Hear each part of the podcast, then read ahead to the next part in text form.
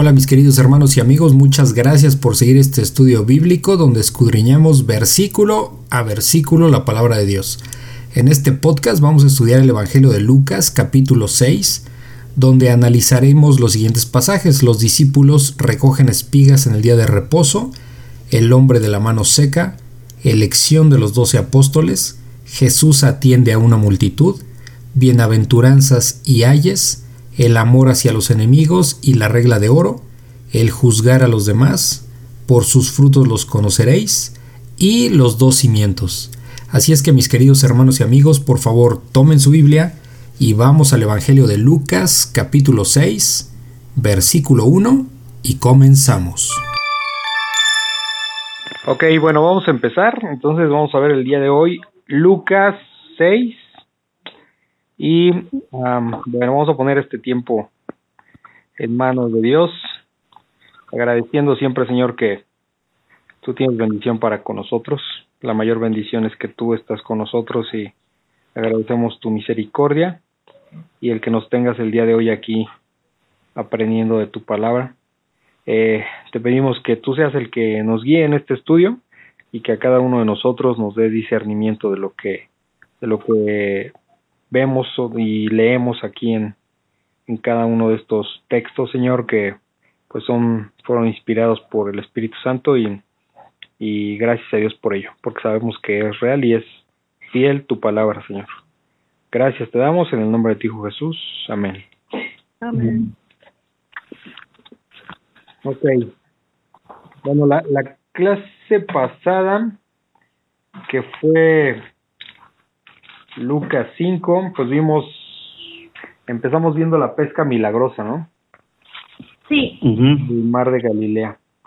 Y eh, también vimos que Jesús sanó a un leproso, uno de los milagros. Eh, también sanó a un paralítico. Lo del ayuno. Ajá, vimos lo del ayuno, vimos lo de también cuando llamó a el llamamiento de Leví, que es Mateo, ¿no? El publicano, el apóstol, el apóstol Mateo. Ok, y fue después del ayuno, ¿no? Fue ahí donde nos quedamos. Sí. Ok, entonces vamos a primero leer, como siempre, y nos vamos a regresar a, a, a analizar el texto. Entonces empezamos Lucas 6, los discípulos recogen espigas en el día de reposo. Aconteció en un día de reposo que pasando Jesús por los sembrados, sus discípulos arrancaban espigas y comían, restregándolas con las manos. Y algunos de los fariseos les dijeron, ¿por qué hacéis lo que no es lícito hacer en los días de reposo? Respondiendo Jesús les dijo, ¿ni aún esto habéis leído, lo que hizo David cuando tuvo hambre él y los que con él estaban, cómo entró en la casa de Dios y tomó los panes de la proposición de los cuales no es lícito comer sino solo a los sacerdotes, y comió y dio también a los que estaban con él. Y les decía, el Hijo del Hombre es Señor aún del día de reposo. Bueno, um, ¿qué es el día de reposo? ¿Quién me dice? El el día que, que, ¿no? Descansó el Señor después de que Sí, para los judíos es el Sabbat, ¿no? El día sábado. Eh, es un día eh, no para, como mucha gente piensa, no para, para un descanso forzosamente, sino es un día para glorificar a Dios digamos que es un día donde uno descansa, pero descansa espiritualmente. No, no, descansar de quedarte acostado en tu cama y digo también es válido, pero lo, aquí lo importante es eh, y la idea principal es el descanso espiritual. ¿Sí? Sí. ¿Qué dice su palabra? ¿Qué dijo Jesús? Vengan a mí los que estén cansados y trabajados, que yo los haré descansar. Entonces, cuando vamos nosotros, por ejemplo, a la, a, la congregación, pues vemos, eh, se siente uno mejor, ¿no? Escuchamos la palabra de Dios, la convivencia entre hermanos en Cristo y, y pues obviamente hay un eh, como un eh, alimento espiritual, ¿no?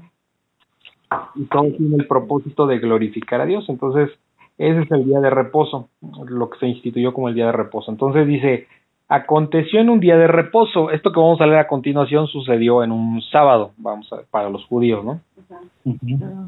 Que pasando Jesús con sus por los sembrados, o sea, por un plantío, digamos, iba él iba Jesús con sus discípulos, dice arrancaban espigas y comían restregándolas con la con las manos, o sea, cortaban espigas para qué? ¿Qué es lo que está diciendo el texto? ¿Para qué cortaban las espigas? Para comer. Correcto, para comer. Entonces, aquí hay que entender algo. Eh, lo que estaba prohibido por la ley era, en palabras sencillas, eh, trabajar el día de reposo para obtener un bien material, para obtener riqueza, ¿sí? Para lucrar, o sea, trabajar para ganar dinero, en pocas palabras, ¿no? Eso, eso es lo que estaba prohibido por la ley, pero de ninguna manera estaba prohibido este para poderte alimentar si tenías hambre, ¿sí? que es el caso de aquí, pero pues los eh, los fariseos eh, siendo legalistas eh, pues todo era trabajo, ¿no? Todo era trabajo, según ellos. Recordemos que lo vimos mucho tiempo durante el estudio del Evangelio de, de Juan, que el Señor Jesucristo les decía, hipócritas, quitan las leyes de Dios y ponen las de los hombres, ¿sí? Entonces, este, eh, ponían leyes que Dios no había puesto, o las cambiaban, o les complementaban, vamos a decirlo así, ¿no? Al final terminaban cambiándolas y ya no eran las, la, la ley tal cual de Dios, sino ya eran mandamientos de hombre. Entonces, bueno, es más o menos lo que va a pasar aquí en esto que, que acabamos de leer y lo vamos a ir viendo. Entonces aquí la postura de los fariseos es como, como que, o sea, inadecuada, ¿no? Porque en realidad... No, cono no entendían, no entendían la ley. Ajá. Ahorita vamos a darnos cuenta por qué no entendían, porque Jesús se lo dijo. Ajá. Dice, aconteció en un día de reposo que pasando Jesús por los sembrados, sus discípulos arrancaban espigas y comían restregándolas con las manos, o sea, era para comer, ¿no? Dice el 2 y algunos de los fariseos les dijeron, ¿por qué hacéis lo que no es lícito hacer en los días de reposo? O sea, ellos decían, agarrar eh, espigas y comerlas eh, tampoco está permitido en días de reposo, cosa que era mentira. Ajá. ¿Ok?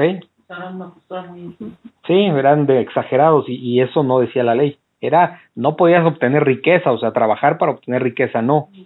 Pero, pero para comer, por supuesto que sí. Dice el 3, Respondiendo Jesús les dijo, y aquí es donde, por eso, aquí con esto que va a decir el Señor Jesús, por eso les digo que, que los, que Jesús los exhibe como ignorantes de la ley, según pues eran los que tenían que saber. Jesús les dijo, ni aún esto habéis leído, o sea, ¿qué significa? Que no entienden nada porque no conocen. ¿Ok? O sea, mostró la, les, los exhibió como ignorantes de la ley, en pocas palabras. Y eso, pues, obviamente, a, cualquier maestro, o, entre comillas maestro, lo va a enfurecer, ¿no? Porque que supuestamente tú seas el maestro y te exhiban con algo que no sabes, pues no siempre va a ser agradable. Pero esto es lo que estaba haciendo Jesús. Dice, ni aún esto habéis leído, y Jesús les pone aquí un ejemplo que está en la ley. Es lo que hizo David, este David, pues es el rey David el, el rey David, eh, el que mató a Goliat, pues para que lo ubiquen, ¿no? Uh -huh. Lo que hizo David cuando, cuando tuvo hambre. hambre él y los que con él estaban. ¿Sí? Eh, ¿Qué pasó esto? Aquí no nos vamos a regresar a, eso, a ese tema, pero es un pasaje en el Antiguo Testamento donde, donde, donde David eh, eh, era perseguido por el rey Saúl. El rey Saúl fue el primer rey de Israel, el segundo precisamente David, ya para como referencia, y el tercero Salomón, el hijo de David. Pero bueno, eh, David aquí en este pasaje, eh, bueno, eh, a lo que se refiere el Señor Jesús es que David iba eh, huyendo de, de, del rey Saúl.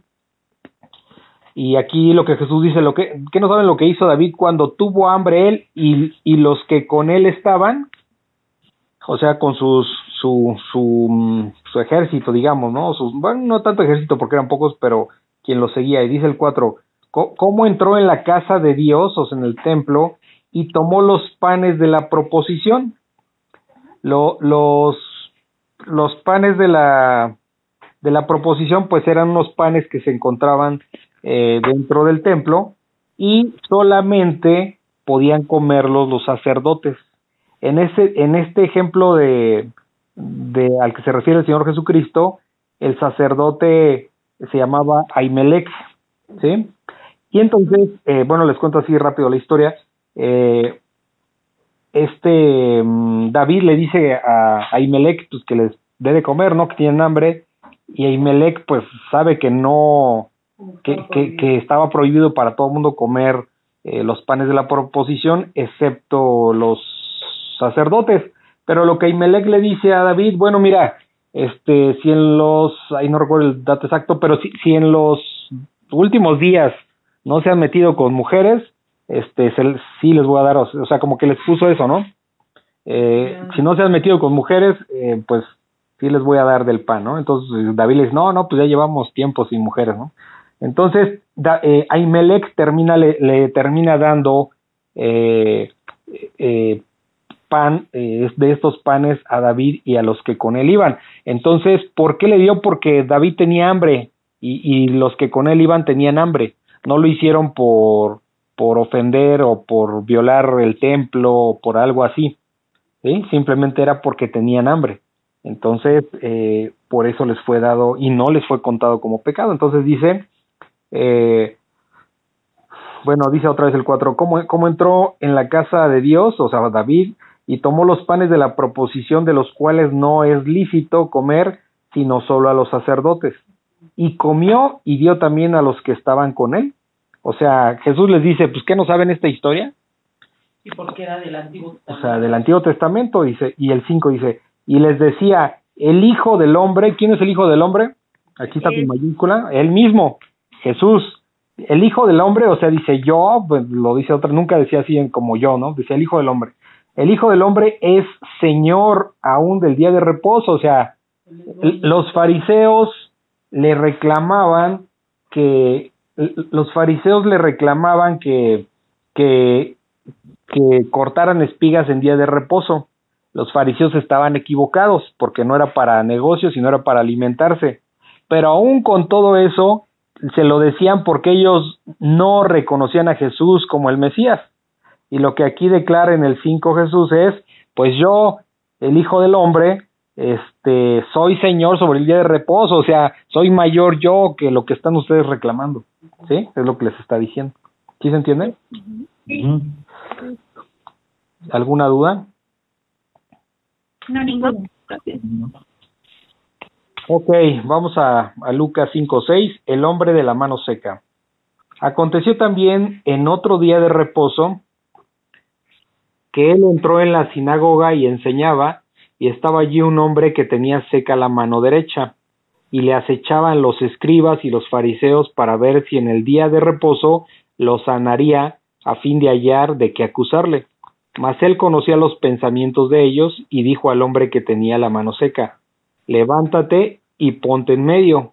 Y él levantándose se puso en, se puso en pie. Entonces Jesús les dijo, os preguntaré una cosa, ¿Es lícito en día de reposo hacer bien o hacer mal, salvar la vida o quitarla? Y mirándolos a todos alrededor, dijo al hombre, extiende tu mano. Y él lo hizo así, y su mano fue restaurada, y ellos se llenaron de furor y hablaban entre sí qué podían hacer contra Jesús. ¿Algún comentario? aquí es muy parecido a lo de las espigas, porque Jesús actuó, eh, pues iba a hacer un milagro o iba a ayudar a alguien, pero ellos solamente querían como pues hacerle alguna amonestación porque según no se debía hacer nada ese día, ¿no? O sea, nada, o sea, para ellos era así como nada, ni o sea, eran así como muy extremosos, ¿no? En esas cosas y obviamente pues no tenía que ver con lo que Dios había dicho en la ley. O sea, aquí era otra como o sea, estaban observándolo nada más como para pues para acusarlo, no sé cómo explicarme ahí esa parte. Pues sí, aquí estaban llenos de odio y lo único que querían es ver cómo le encontraban algo para acusar. No, no era correcto. ¿eh? No, no, no, no. Dice, vamos a leer Lucas 5.6, dice, eh, acon- aconteció también en otro día de reposo, no ese mismo día, sino en otro, o sea, otro sabbat, Sí. este, que Jesús, dice que él, o sea, Jesús, que Jesús entró en la sinagoga y enseñaba, y estaba allí un hombre que tenía seca la mano derecha, o sea, suponemos que este tipo de enfermedades eh, que pues tiene paralizada, ¿no? La, la extremidad. Se refiere que estaba paralizado la mano, ¿no? Como hemos visto, de repente vemos personas en la calle que tienen su mano, incluso la tienen muchas veces hasta pequeñita o algo, pero no funciona, nada más la traen de adorno, literal, ¿no? Porque no funciona la mano. Ah, A eso se refiere. O sea, estaba este, paralizada esa, la mano derecha de este hombre, dice el 7. Y le acechaban. Esto de acechar es importante porque no estaban enfrente de Jesús. Acechar es como estar escondidos eh, donde nadie los, donde Jesús no los está viendo, solamente pues porque él todo lo sabe. Pero acechar es como eh, atacar a tu presa, ¿no? O sea, esconderte y en el momento preciso salir y atacar. Es Como los leones, ¿no? Exacto, como, como un león, como un tigre, un leopardo, ¿no? Que, que están así muy sigilosos, como una hiena, por ejemplo, están sigilosos y de repente escondidos poco a poco y de repente cuando ven que su presa está vulnerable, vulnerable ¡pum!, salen y atacan, ¿no? Sí. Entonces en el 7 eso se refiere, le acechaban, o sea, los fariseos estaban acechando a Jesús. Dice, bueno, dice, le acechaban los escribas y los fariseos para ver si en el día de reposo lo sanaría. O sea, estaban atentos porque dijeron, híjole, igual y lo sana a este para a este esta persona con la mano seca. Dice, a fin de hallar de qué acusarle, o sea, el propósito era acusarlo, no había de otro. Dice el 8, mas él, o sea, Jesús, conocía los pensamientos de ellos, o sea, de los fariseos y de los escribas.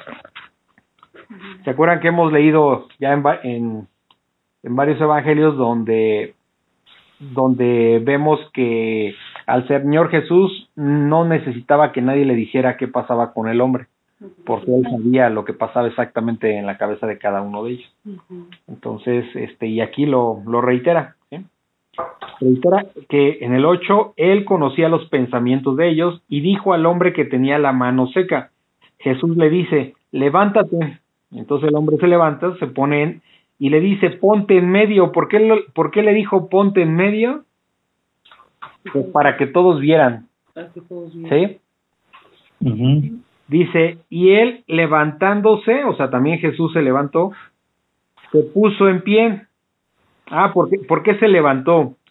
Porque al, eh, vemos en el, antes que dice que estaba en la sinagoga y enseñaba, una posición normal de un maestro era estar sentado, ¿sí? Frente a los que, frente a la multitud o, o quien estaba escuchando o aprendiendo. Por eso es que Jesús estaba enseñando, entonces estaba eh, sentado, digamos, ¿no? Por eso aquí eh, Jesús le dice al, al hombre, levántate, pero también dice, y Jesús levantándose se puso de pie. O sea, también sé por qué se puso de pie, pues porque estaba enseñando, entonces estaba sentado, ¿ok? Dice el 9, entonces Jesús les dijo, os, o sea, les dijo a los escribas y fariseos, os preguntaré una cosa, ¿es lícito, o sea, está permitido en día de reposo hacer bien o hacer mal? Les preguntó, ¿no? Ajá. Aquí es importante entender esto cuando Jesús les dice hacer el bien o hacer el mal. Eh, es lícito, ¿por qué? Porque si, si no hacemos el bien, ojo con esto, si, si no hacemos el bien pudiéndolo hacer, nos cuenta como pecado. O sea, si yo, incluso hoy día, si, si yo puedo ayudar a alguien y, y no lo ayudo, Dios me lo contará como pecado. Por ejemplo, hace referencia en ese ejemplo a los menesterosos. Un menesteroso es alguien necesitado económicamente, que anda pues, en extrema pobreza. O sea, si tienes posibilidad, pues, tienes que ayudar. Exacto. Entonces, eh, dice que, que quien no ayude a un menesteroso pudiéndolo ayudar nos contará como, como pecado. Sí. Entonces, este, bueno, aquí lo que está diciendo que en el día de reposo, que, o sea, es, es, es lícito en el día de reposo hacer bien o hacer el mal. Salvar la vida o quitarla. Pues sí, porque no sé, supongamos que alguien está mal herido y es día de reposo y está muriendo y bueno, ay no, pues no puedo trabajar, ¿no? Pues no, es absurdo, ¿no? Esas no, son, leyes, esas no son leyes de Dios. Em, porque es el bien, ¿no? Es el bien, sí, o sea, nunca, no hay, no hay prohibición para hacer el bien, sea como sea, ¿ok? Oye, pero por ejemplo los menesterosos en la actualidad, de repente como que uno a veces este se queda pensando si si se les puede dar siempre, pero pues no sé, yo a veces siento como no no no sé, como que a veces no no soy tan fácil de dar así, pero sé que es malo, ¿verdad? También. Bueno, o, sea, eh, aquí el punto para ayudar a las personas, siempre va a haber personas necesitadas, lo sabemos. Sí, siempre. El mismo Señor Jesucristo dijo, los pobres no, no se acabarán, nunca se acabarán. Entonces, eh, aquí más bien es, eh, es un trato directo con Dios porque si por alguna razón ves a alguien necesitado pero no lo puedes ayudar en el momento, pues no pasa nada. O sea, pero si no lo quisiste ayudar, pues eso está en tu corazón y Dios lo sabe. Entonces, eh, obviamente tampoco podemos estar ayudando a todo mundo, no hay, no hay forma, ¿sí? Pero cuando tu conciencia te dice, pues hay que, hay que ayudar, pues eh, tú sabrás si lo hiciste o no, o, no quisiste hacerlo. O no pudiste, pues es diferente, ¿no? Es una cuestión más de conciencia que Dios lo sabe perfectamente. Ahí no podemos engañar, ¿no? Puede que a lo mejor pase un día y hay alguien, digo, me ha tocado, ¿no? O sea, este, en un semáforo y a lo mejor quiero ayudar y no traigo dinero, entonces, pues, pues, ¿qué hago? No puedo. Otras veces, pues aunque sea una moneda, pues ahí está. Otras veces me ha tocado ver gente que dices, no, este está joven, puede trabajar, o sea, no, no, no, pues no tengo por qué ayudarlo. O sea, este, igual ya estoy asumiendo un criterio, ¿no? O sea, sé que estoy asumiendo un criterio, pero, pero, pero la conciencia te redarguye en ese sentido. Muchas el Espíritu Santo, ¿no? Sí. Entonces, este, pues si no este, entendemos que no podemos ayudar a todo mundo, ¿no? Pero, pero bueno, pues siempre sabemos también perfectamente que hay momentos en que alguien necesita ayuda y estamos ahí nosotros, eso también lo sabemos. ¿Sí? Entonces ahí sí no hay vuelta. Ok, entonces eh, dice el 10, y mirándolos a todos alrededor, o sea, como volteando a ver a ver quién me responde, pues nadie respondió, nadie quiso opinar. Entonces dijo al hombre, Jesús dijo al hombre, extiende tu mano. Y él lo hizo así, y su mano fue restaurada. Y ellos se llenaron de furor, ¿sí? O sea, ¿qué, qué es llenarse de furor? Pues eh, un, un estado anímico violento, digamos, ¿no? Molestos en extremo. Mm. ¿Por qué? Porque Jesús sanó en día de reposo, pero hay una cosa muy chistosa aquí. Jesús no trabajó. Jesús solo dijo, este, eh, extiende tu mano y eso fue todo. Lo único que hizo fue hablar, no sé si se están dando cuenta en el texto. aquí es una acción. No, pero no, no trabajó no trabajó, solo habló. Jesús solo dijo, eso no es trabajar. Porque si fuera eso trabajar, pues todos estarían mudos en día de reposo, ¿no? Eso no es trabajar. Sí. ¿Sí, se entiende? ¿De qué lo van a acusar? ¿De que se paró? ¿De que dijo extiende tu mano? ¿De eso lo van a acusar? Pues no había forma. ¿Sí se, sí se dan cuenta? Pero bajo sus leyes. Solamente una indicación. Sí. Pero yo siento que como los judíos son muy que pusieron sus propias leyes, para ellos eso sí era trabajo. Para ellos, obviamente. Pues no, porque lo hubieran acusado. ¿Ah, sí? ¿Por qué se llenaron de furor? ¿Por qué no lo acusaron? Dice, y hablaban entre sí qué podrían hacer contra Jesús. ¿Sí? O sea, no estaba claro porque dijeron, pues, ¿de qué, lo, qué trabajó? Nada.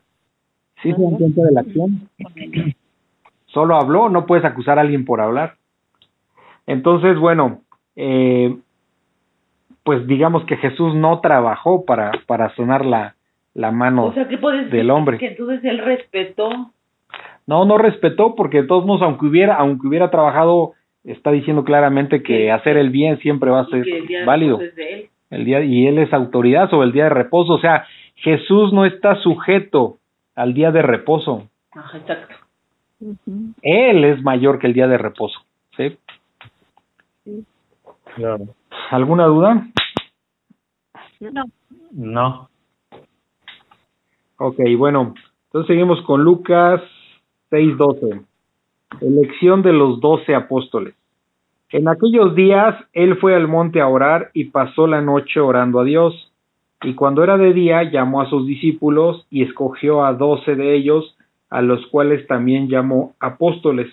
A Simón, a quien también llamó Pedro, a Andrés su hermano, Jacobo y Juan, Felipe y Bartolomé, Mateo, Tomás, Jacobo hijo de Alfeo, Simón llamado Celote, Judas hermano de Jacobo, y Judas Iscariote que llegó a ser el traidor. Ah, ¿Qué pueden notar aquí? pues que hay muchos apóstoles y no todos están en la Biblia. ¿Que hay muchos apóstoles? No, casi le llegas, pero no. No, casi le llega. Sí. ¿Lo que dices tú? Eh, llamó a sus, bueno, pues que ahí los volvió apóstoles, ¿no? ¿Cómo? Sí, pero aquí hay algo muy interesante, pongan atención. Dice el 12 otra vez. En aquellos días, pues ¿cuáles di- ¿en cuáles días? Pues en estos días donde se le acusaba de, de, de cortar espigas y de sanar al hombre con la mano seca, en ese tiempo. En aquellos días Jesús fue al monte a orar y pasó la noche orando a Dios. O sea, entendemos que pasaba muchísimo tiempo orando a Dios. ¿Sí? A veces nosotros nos nos pesa orar, ¿no? Y oramos, escuchamos a alguien orar cinco minutos y ya sentimos que ya está bien largo el tiempo. Cuando realmente aquí vemos que Jesús oraba to- toda la noche a su Padre. Eso es para qué. Una reflexión para nosotros. Dice el 13. Y cuando era de día, llamó a sus discípulos. Aquí lo que vamos a notar es que Jesús tuvo muchos discípulos. O sea, Sí. Dice, llamó a sus discípulos y escogió a doce de ellos. ¿Sí se dan cuenta? Ajá. No sabemos qué otros discípulos, sabemos que había muchos discípulos. Entonces, eh, esto es algo interesante. Ahora ya sabemos que hay mucho, no eran doce discípulos, eran muchos, muchos discípulos, y dentro de ese grupo de discípulos, él escogió a doce apóstoles. oye, ¿y eso de los doce no tiene que ver con las tribus de Israel también? Pues podría ser, no sé. No, pero, No pu- sé. pues sí, podría ser, sí, podría porque ser, pero cuando Dios un apóstol es un enviado de Dios, ¿sale? Vamos a entender eso. Un, un apóstol es un enviado de Dios. es lo mismo No que un todo, profeta. no todos, mm, bueno, profeta pues sí era antes de.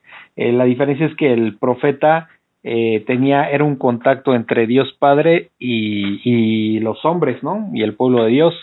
Pero en este caso el apóstol es alguien que ha designado el Hijo de Dios, o sea Jesús. ¿Sí se entiende?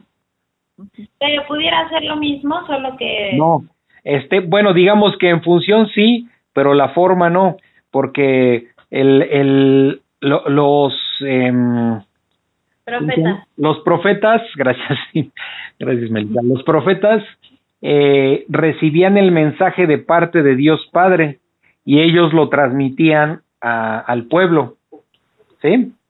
Era así de sencillo, pero, pero este, aquí es el Hijo de Dios, o sea, Jesús, escogiendo él directamente a doce apóstoles que van a recibir, bueno, también obviamente otros, reciben el Espíritu Santo para iniciar la iglesia.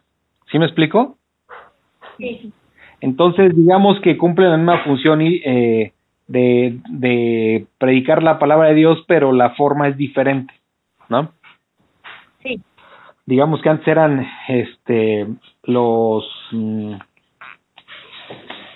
en el Antiguo Testamento eran los profetas y ahorita son los apóstoles, ¿no?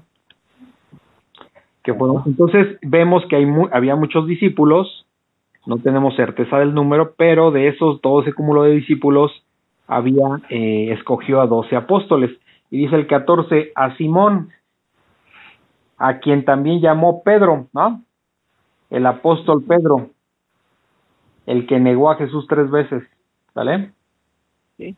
Andrés, su hermano, o sea, Andrés y Pedro son hermanos. Aquí vamos a ver algunas parejas de hermanos. Andrés, Pedro y Andrés eran hermanos, ¿ok? Entonces, eh, eh, después viene Jacobo y Juan, también hermanos. Juan, el discípulo amado. ¿Y Juan? ¿Ok? Ajá. Felipe y Bartolomé. Este, eh, este Bartolomé era Natanael. ¿Se acuerdan? Este Bartolomé fue el que Jesús le dijo que este un verdadero judío en el cual no había eh, ¿qué dijo? En el cual no había mm, ay ay ay, se me olvidó la palabra en el cual no había como mentira, pues, que era un verdadero judío, ¿sí? Ah, y que le dijo, ¿dónde me conoces? Ah, pues cuando estaba sentado abajo del, de, la, de, la, higuera, ¿no? O de la higuera o la manzana, ¿no? No me acuerdo. la higuera. ¿La higuera? Ajá. llamaba diferente ahí, ¿verdad? y, que le dijo, ah, de verdaderamente tú eres el hijo de Dios, ¿no? Entonces, porque pues nadie lo había visto, ¿no? Él dijo, pues ¿quién me vio? Si no había nadie. ¿Sí se acuerdan? Sí. Ok, dice el 15, Mateo, pues Mateo es obviamente quien escribió el Evangelio de Mateo, ¿no? Tomás, este, Tomás, Tomás, pues el que no creyó, ¿no? El que dijo hasta que yo no meta la mano en el en la, llaga. no creeré, ¿se acuerdan? Sí. Jacobo, hijo de Alfeo. Eh, Simón llamado el celote.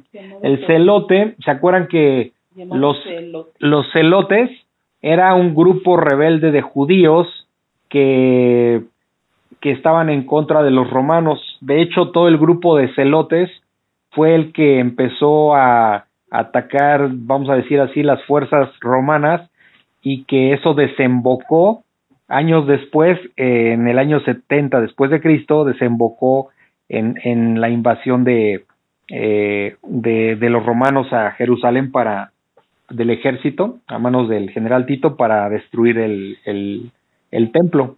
Entonces todo empezó precisamente por los celotes, porque empezó a haber vandalismo, este, agresiones y se fue incrementando a lo largo de cuatro años, me parece que fue por ahí del 66 al 70 después de Cristo y en el 70 es cuando se destruye el templo.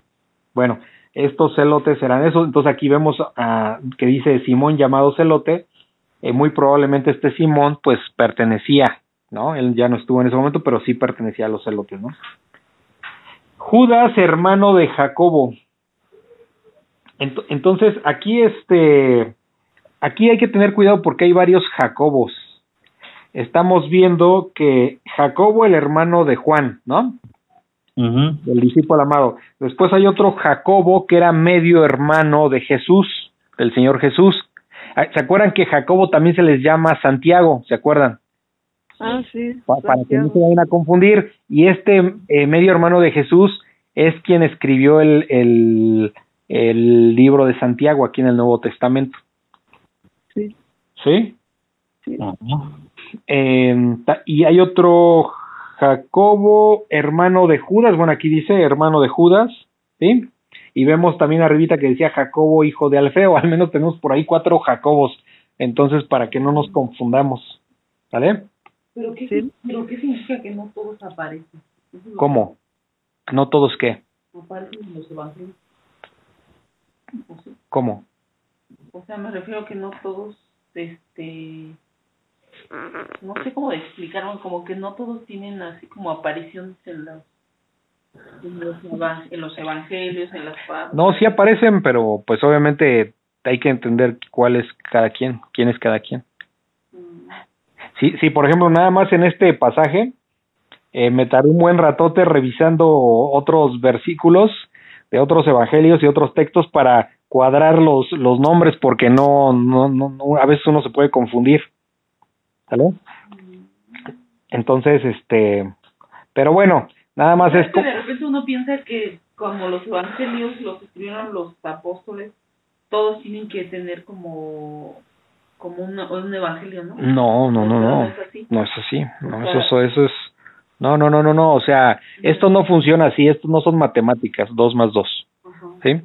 O sea, por ejemplo, cuando en la transfiguración, estamos, eh, pues eh, vimos que Pedro, eh, junto con Jacobo y Juan, fueron los que vieron la transfiguración y uno dice, ay, ¿por qué no estuvieron los doce? No, o sea, Dios es soberano para, para alguna razón tuvo para hacer eso, entonces ya. Entonces aquí tampoco es así como que Todos a fuerzas deben tener su evangelio, no, pues esto no, no, no funciona así, ¿no? Ok. ¿Ok? Y bueno, 16 dice Judas, hermano de Jacobo, y Judas Iscariote. O sea, dentro de los 12, eh, dentro de los 12 apóstoles, había dos Judas, el Judas hermano de Jacobo y Judas Iscariote, que fue el traidor, el que entregó al Señor Jesús. ¿Sale? ¿Tienen alguna duda? No, Ah, ya, quedó claro. Ok, pensé que iban a preguntar por qué, por qué el Señor Jesucristo escogió a Judas Iscariote como apóstol. Pensé que me iban a preguntar algo así. No, pues él tiene control de todo. Que lo traicionaron. Bueno, esto, esto eh, muy probablemente podría ser eh, por el hecho de que eh, de muchas formas no, el Señor eh, Jesús nos muestra que dentro de su pueblo, dentro de sus de sus seguidores, del- dentro de grupos de creyentes siempre va a existir eh, un eh, alguien que no lo es, ¿sí? Iba a decir un anticristo, pero es pues es, muy probable, o sea, recordemos que en el en el estricto sentido, no meternos con el anticristo de Apocalipsis, ¿no? Que va a aparecer como una persona eh, conocida a nivel mundial. No me refiero a eso, sino que prácticamente quien hace, quien está en contra de Dios, pues es un anticristo, estrictamente ese es el sentido del- de la palabra, ¿no? Un anticristo, el que está contra Cristo, ¿no? Un ateo, pues es un anticristo, está en contra de Cristo. En, ese en esos términos sí se entiende, ¿no? Entonces, aquí vemos eh, que eh, cuando dice, por ejemplo, me estoy acordando del, del trigo y la cizaña, ¿no? Que dice que Ah. tienen que crecer eh, de manera conjunta para que, pues no sea que, que al querer arrancar la cizaña también cortes parte del trigo. Dice que llegará un momento donde se va a cosechar y pues ya cuando todo esté maduro, pues se va a recoger la cizaña y se va a echar al fuego y, se va a recoger el trigo. Entonces, aquí eh, siento que tiene que ver un poco con esa cuestión. ¿Por qué escoge a, a Judas Iscariote como apóstol? Bueno, pues eh, un ejemplo más de que aparte de lo que dice Arturo, que pues Dios tiene control de todo, eh, y tenía un plan obviamente con, con Judas para que lo entregara, ese era el plan de Dios, eh, y por el hecho de, de que uno piensa que, que vas a, estás en un grupo de creyentes y, y, y todos somos fieles creyentes, y lo, y lo bíblicamente pues es que no es así, siempre habrá alguien que, que, que sea un lobo con piel de oveja. ¿Sí me explico? Sí. Entonces eso también lo debemos de tener claro. y, y que y que a final de cuentas pues realmente tenemos la misma condición que él no ¿Cómo, cómo? A ver otra vez. Y que a final de cuentas tenemos la misma condición que un Judas Iscariote ¿En qué sentido? pues sí o sea somos malos somos perversos lo que Este, decía es que pues no, no, no, no. O sea, sí es correcto que somos malos, somos perversos, mientras no conocemos a Dios. sí cuando, cuando, cuando Dios nos redime, cuando Dios nos llama, Él transforma nuestro corazón, transforma nuestro entendimiento, renueva nuestro entendimiento, como Él dice. Entonces, no somos ya Judas, ¿sí? O sea, eh, aquí más bien ya estamos hablando dentro del grupo de creyentes, ah ok eh, que es lo diferente, por eso digo que no es como dices. Eh, dentro del grupo de creyentes, eh, trabajando para la obra de Dios, pero dentro de esa obra también habrá este eh, cizaña, digamos, habrá alguien que se haga pasar por, por creyente, por hijo de Dios, y, y pero sus intenciones serán otras. Sí. ¿Sí? No sé, pongo un ejemplo. Eh, en la primera iglesia en que estábamos, iban personas, que bueno, esas eran muy notorias, iban personas y este ahí al servicio y de repente al final se acercaban con quien tenía la cuestión de la ofrenda y decía, oye, ¿quién nos va a dar nuestra ofrenda? o sea, iban por la ofrenda, no iban por, por conocer de Dios, o sea, por eso dice el Señor, por sus frutos les conoceré. O sea, Sí. vamos a conocer por los frutos. Entonces, también recordemos que este Judas Iscariote durante todo el ministerio del Señor Jesucristo no aparentó ser ser este eh, un traidor.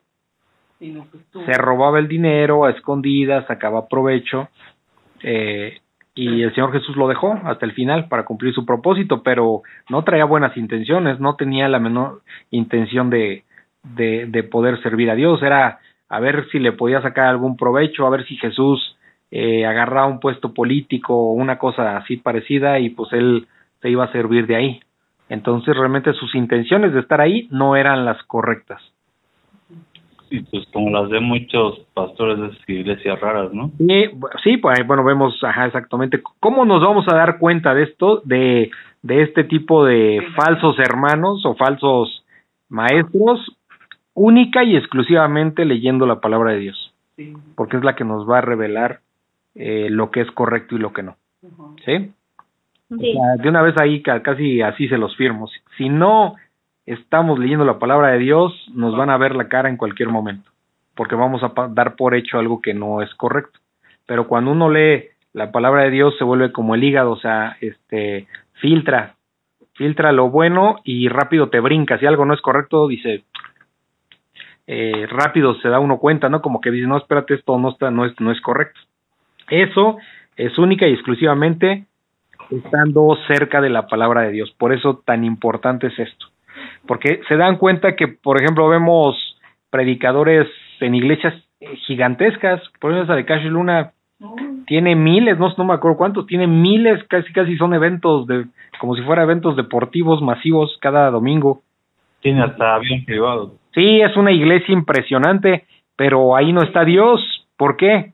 y hay muchos. como- porque vemos lo que dice que hace ya tiempo ya no lo veo no porque nada más yo como referencia pero por ahí aparece un video donde según se transfigura según él y, y tonterías de ese tipo. Entonces este la verdad es que está terrible y dices cuántos miles de seguidores tiene bueno miles pero pero también es evidente a la luz de la palabra no a la luz de Armando ni de nadie ni de un ni de ningún hombre sino a la luz de la palabra pues están engañados.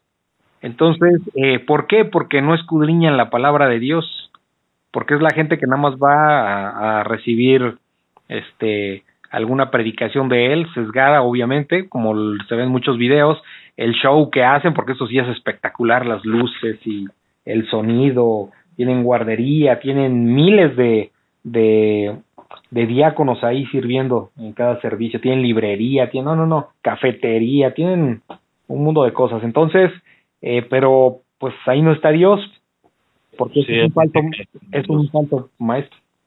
Que a sus prédicas no se va sin la Biblia y sin dinero. Ajá, sí, exacto. Y así como eso hay muchos, entonces es importante escudriñar la palabra para que nadie nos quiera ver la cara, ¿no?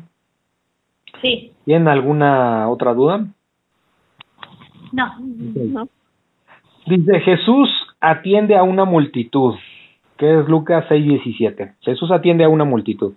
Y descendió con ellos y se detuvo en un lugar llano en compañía de sus discípulos y de una gran multitud de gente de toda Judea, de Jerusalén y de las costas de Tibero y de Sidón, de perdón, de Tiro y de Sidón, que había venido para oírle y para ser sanado de sus enfermedades, y los que habían sido atormentados de espíritus inmundos eran sanados, y toda la gente procuraba tocarle porque poder salía de él y sanaba a todos.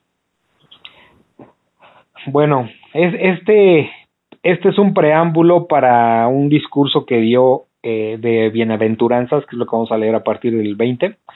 Entonces, aquí lo que dice es que eh, Jesús descendió eh, con, con los apóstoles, ¿no? Y se detuvo en un lugar llano. En, en, el, en Mateo, en Mateo menciona que era en un monte. Pero ya no es como algo plano, ¿no? Sí, exacto. Como en un monte. Entonces, aquí lo que vamos a ver, eh, si algún momento lo quieren revisar en este mismo pasaje de las bienaventuranzas, que es lo que viene a continuación, tiene ciertas variantes con Mateo, pero, pero es muy probable que sea el mismo discurso. ¿Sale?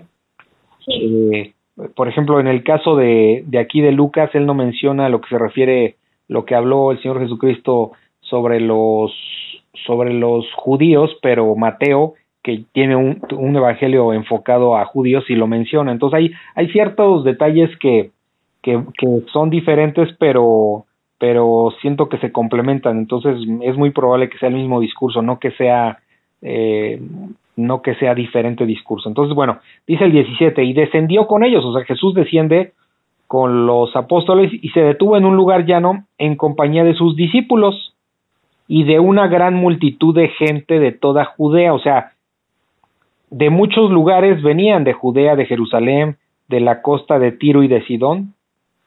Aquí, aquí esto de Tiro y Sidón, Ajá. o sea, Son dos ciudades diferentes, Pero- son costeras. Ustedes, pero ¿cómo, o sea, dónde están ubicadas? Si, tú- si tú ves el, el eh, Jerusalén en el mapa de frente, lo tienes del, eh, lo tienes eh, arriba de Jerusalén del lado izquierdo. ¿sí? Ahí puedes checar el mapa. Está Tiro y Sidón, no, no es una sola ciudad, son dos ciudades costeras. ¿Ok? ¿Ya lo viste? No sé si yo tengo el mapa. ¿no? Ajá. Pero bueno, ya eso lo pueden revisar ustedes. Ahorita estamos. Eh, de ahí les di el tip. Y eh, bueno, pues venían de todas partes eh, para oír a Jesús y obviamente para ser sanados de sus enfermedades. Imagínense qué rápido se, se corría la voz de Jesús que de lugares relativamente lejanos eh, iban ahí a visitar con Jesús, ¿no? Y dice el 18, y los que habían sido atormentados de espíritus inmundos eran sanados, o sea, todos los endemoniados eran sanados, los que traían enfermedades eran sanados, y dice el 19, y toda la gente procuraba tocarle, porque poder salía de él y sanaba a todos. Sí. O sea, aquí vemos a un Señor Jesucristo eh, en plenitud, ¿sí? Sí. Digo en plenitud, él siempre está en plenitud, pero me refiero que por el texto eh, vemos a un Señor Jesucristo sanando a todo mundo, ¿no? Por el texto nos imaginamos eso, a eso me refería en plenitud. Aquí, aquí yo entiendo, porque también lo leí, que este, o sea, nosotros ya leímos pues, varias veces la Biblia y sabemos de muchos milagros de él, pero este, este versículo te deja ver que, que, que hay obviamente milagros que no es, no son explícitos en la Biblia, pero que el Señor Jesús eh, sanó a muchísima gente, o sea, Sí, de o- hecho, o sea, no, no todos los milagros están en la Biblia así como prescritos, pero, pero aquí te deja ver que, eh, que los milagros fueron muchísimos, o sea, muchísimos. Es- Él sanó a muchísima gente, donde dice 19, y toda la gente procuraba tocarle, porque poder salía de él y sanaba a todos. O sea, aquí estamos hablando de un, de un Señor Jesús que sanó a muchísima gente.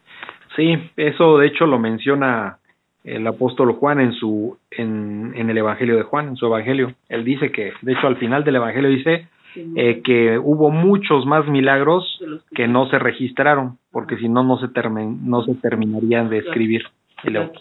Entonces, este sí, el apóstol Juan lo menciona. Sí. A lo mejor no es muy relevante, pero, mm, o sea, bueno, es más bien como pregunta porque como que en esa época había muchísimo endemoniado, ¿no? Que los mencionan muchos. Este, Hay sí, sí, sí, o- este, sí, sí, sí, pues aquí lo dice, ¿no? Por eso lo creemos. Atormentados, os habla en plural y no sabemos cuántos, eran muchos.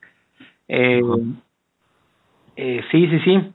Entonces, en la actualidad también ¿Mandé? Sí, era lo que iba a comentar. ¿Cómo, cómo?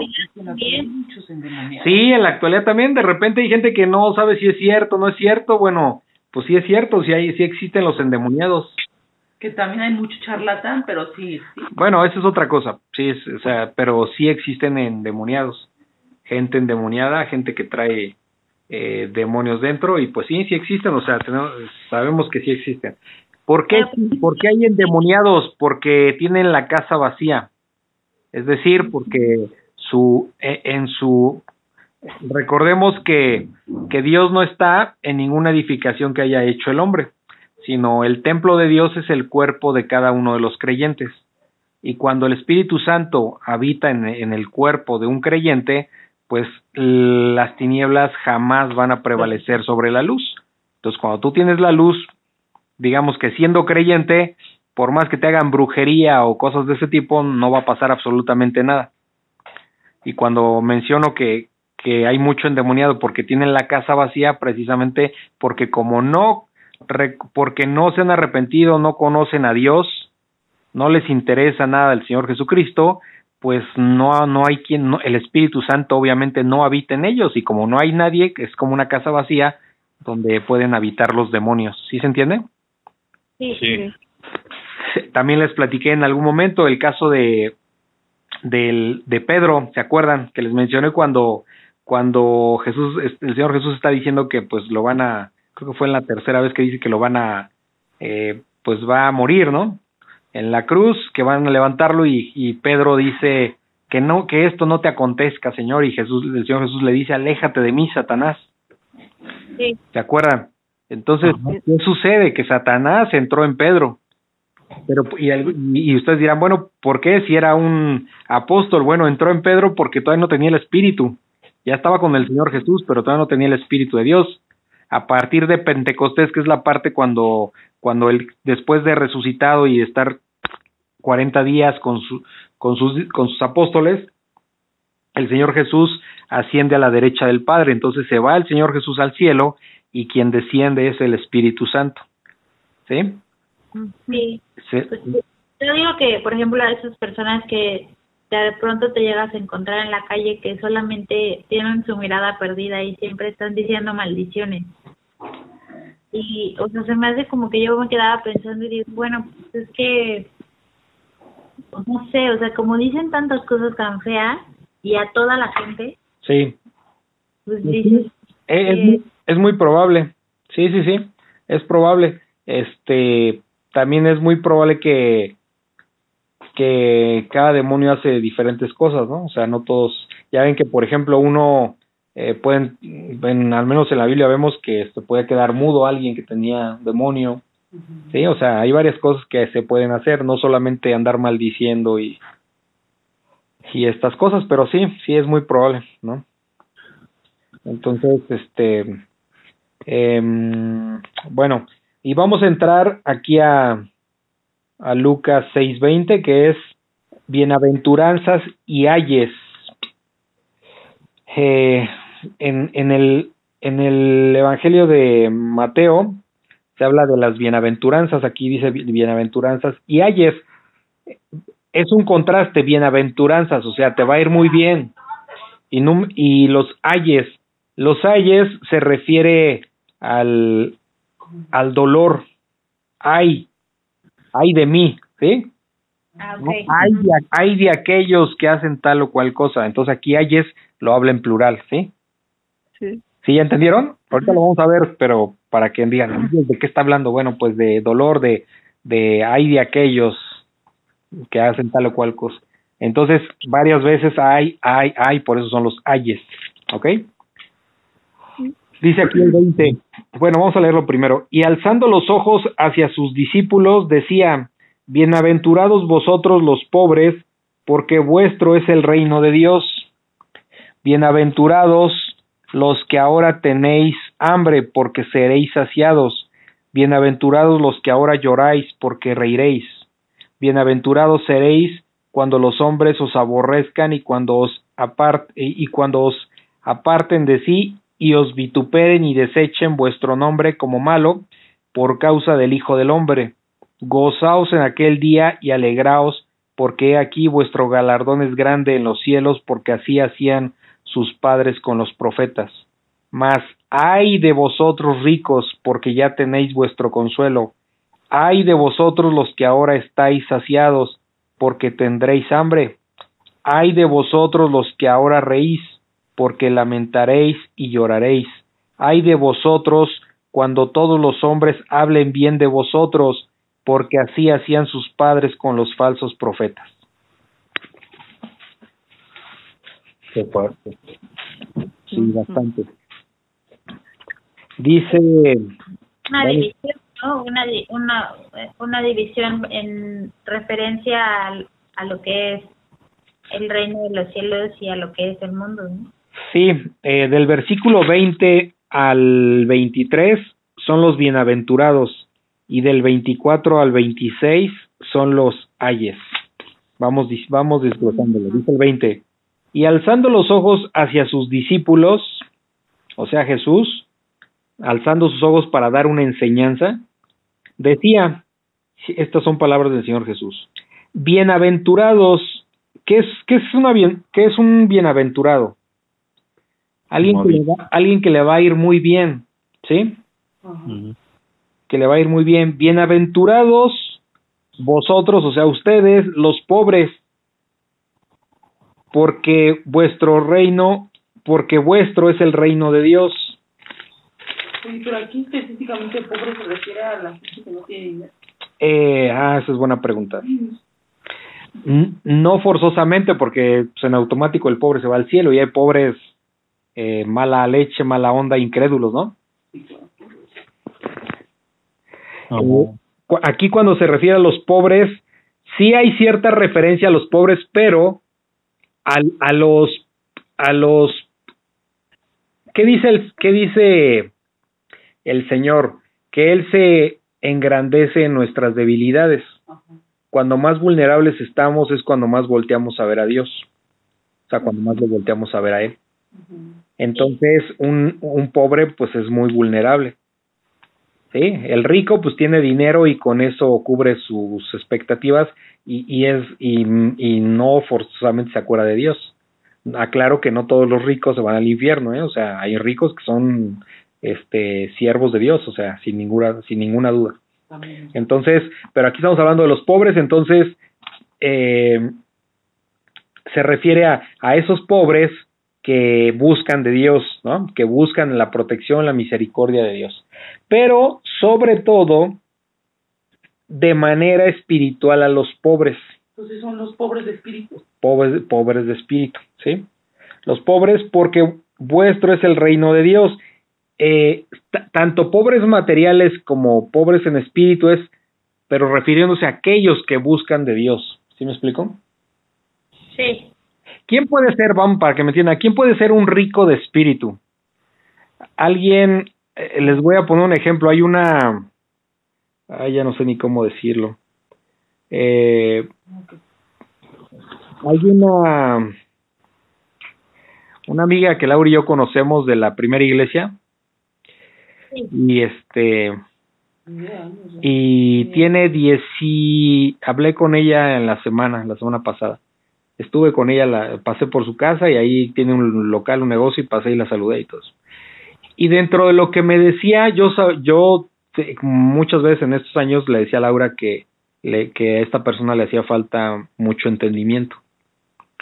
Entonces, eh, lo que ella me decía eh, no me sorprendió, pero, pero sí me puso un poco triste en el sentido de, eh, dice que se sentía muy bien con, con el temazcal.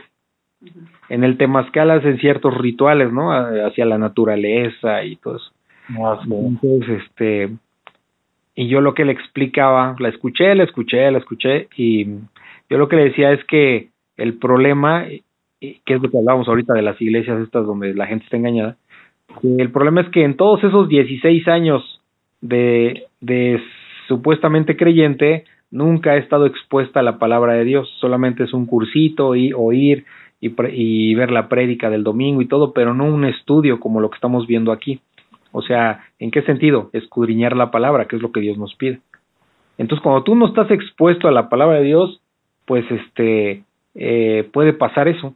Así tengas 20 años, pues vas a estar como un bebé, o sea, sin crecer. Pero ¿qué puede ser? Ella lo que me decía, por eso salió del tema, porque me acordé, decía que se sentía muy bien con el temazcal. Entonces, eso, es, eso puede ser, o alguien que se siente bien, por ejemplo, con leyéndole las cartas, o alguien que se siente bien en el budismo, ¿sí? Este, en la cienciología y en fin, un montón de ideologías que se pueden sentir muy bien y decir, no, yo de aquí soy, ¿no? A mí no me hace falta nada, estoy pleno. Ese puede ser un rico de espíritu, pero pues está destinado al infierno, porque si no es a través de Jesús no hay nada. ¿Sí se entiende? Sí. Entonces aquí cuando habla de pobres, estamos hablando pobres eh, materiales, pobres en espíritu, pero que están buscando de Dios. ¿Sí me explico? Sí. Sí. Se lo explicaste a las niñas alguna vez lo del pobre de espíritu y, y se refería a esa a esa parte donde donde tú te sientes con necesidad de Dios. Sí, con necesidad de Dios. Ajá. Ajá, o sea, sí, una persona de pobre de espíritu es la que se siente que ha pecado, que ha fallado y que necesita de perdón, Sí. necesita de misericordia. Sí, sí, sí. Por eso dice, bienaventurados ustedes los pobres, porque de ustedes es el reino de Dios. Ahora, hay que entender esto.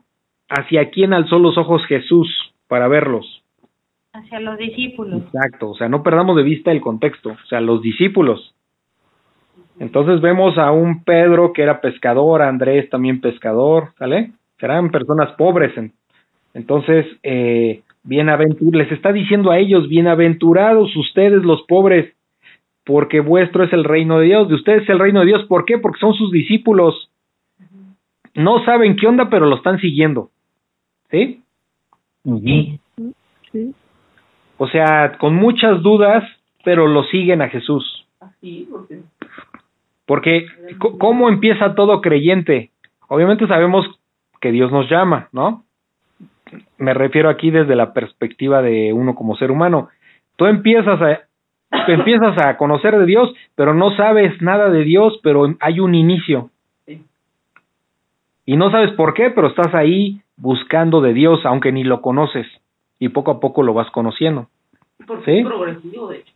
El, el, ajá, el conocimiento de Dios es progresivo. Entonces, bueno, dice, bienaventurados ustedes los pobres, porque vuestro es el reino de Dios.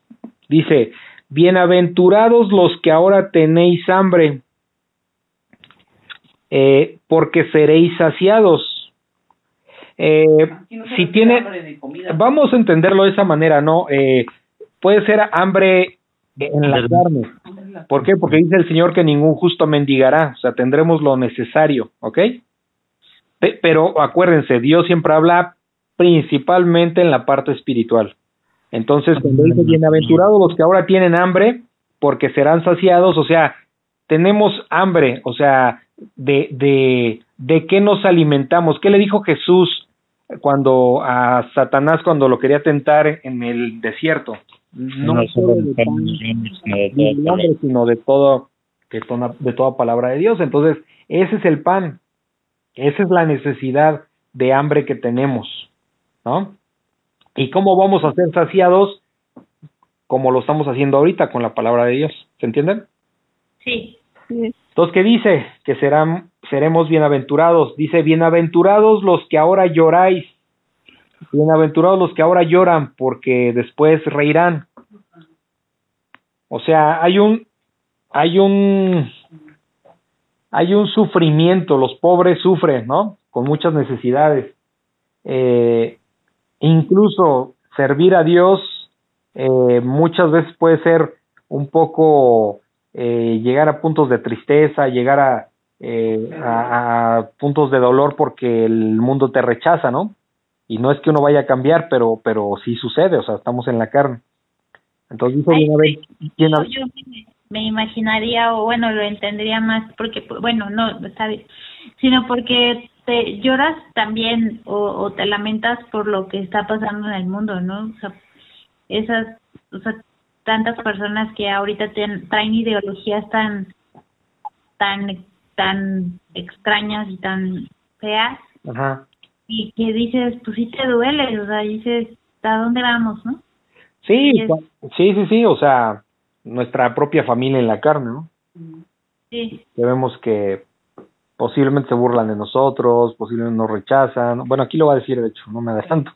Entonces, bueno, sí, pues implicaría todo eso, ¿no? Bienaventurados los que ahora lloran porque reirán. ¿Cómo reirán? Porque pues dice que en el cielo no habrá sufrimiento. ¿Sí? Ya las Sí, cosas... Yo, yo leí, en, eh, no me acuerdo en qué este fue del Antiguo Testamento, Ajá. que dice, no me acuerdo, dice a- a que hay tiempo de llorar y hay tiempo de reír. Sí, sí, es correcto. Que- Hay, hay tiempo para todo. Para llorar. Sí, sí, sí, es correcto, hay tiempo para todo. Eh, eh, ahorita es un tiempo de trabajar para Dios y después será un tiempo para cosechar, ¿no? Para estar con Él a su lado. Entonces, todo eso se, sí es correcto, señora Judith. Dice el 22, Ah, bueno. "Bien- bienaventurados, aquí pongan atención, bienaventurados serán, o sea, acuérdense otra vez, les está hablando a sus apóstoles, ¿sale? Apóstol. A, a sus, a sus Discípulos. discípulos, pues, ¿no? ¿sí? Ya entendemos la diferencia, es eh, la diferencia es en número, ¿no? Solo son 12 apóstoles, pero son muchos discípulos, ¿ok? Ah. Entonces dice aquí, bienaventurados serán, porque sí, no, no hay que perderse de vista a quién le está hablando Jesús. Bienaventurados serán cuando los hombres los odien, o sea, los aborrezcan. ¿Por qué?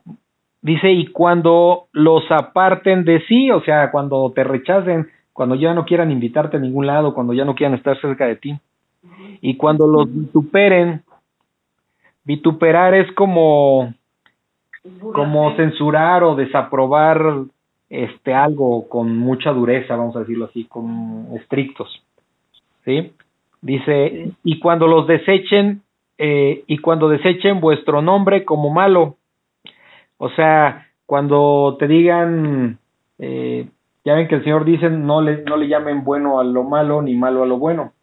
Entonces, cuando, por ejemplo, eh, predicar la palabra ahorita se vuelve ya religioso y este exagerado, o sea, en automático ya te rechazan, ¿me explico? En automático ya eres malo, ¿sí? Para el mundo, obviamente.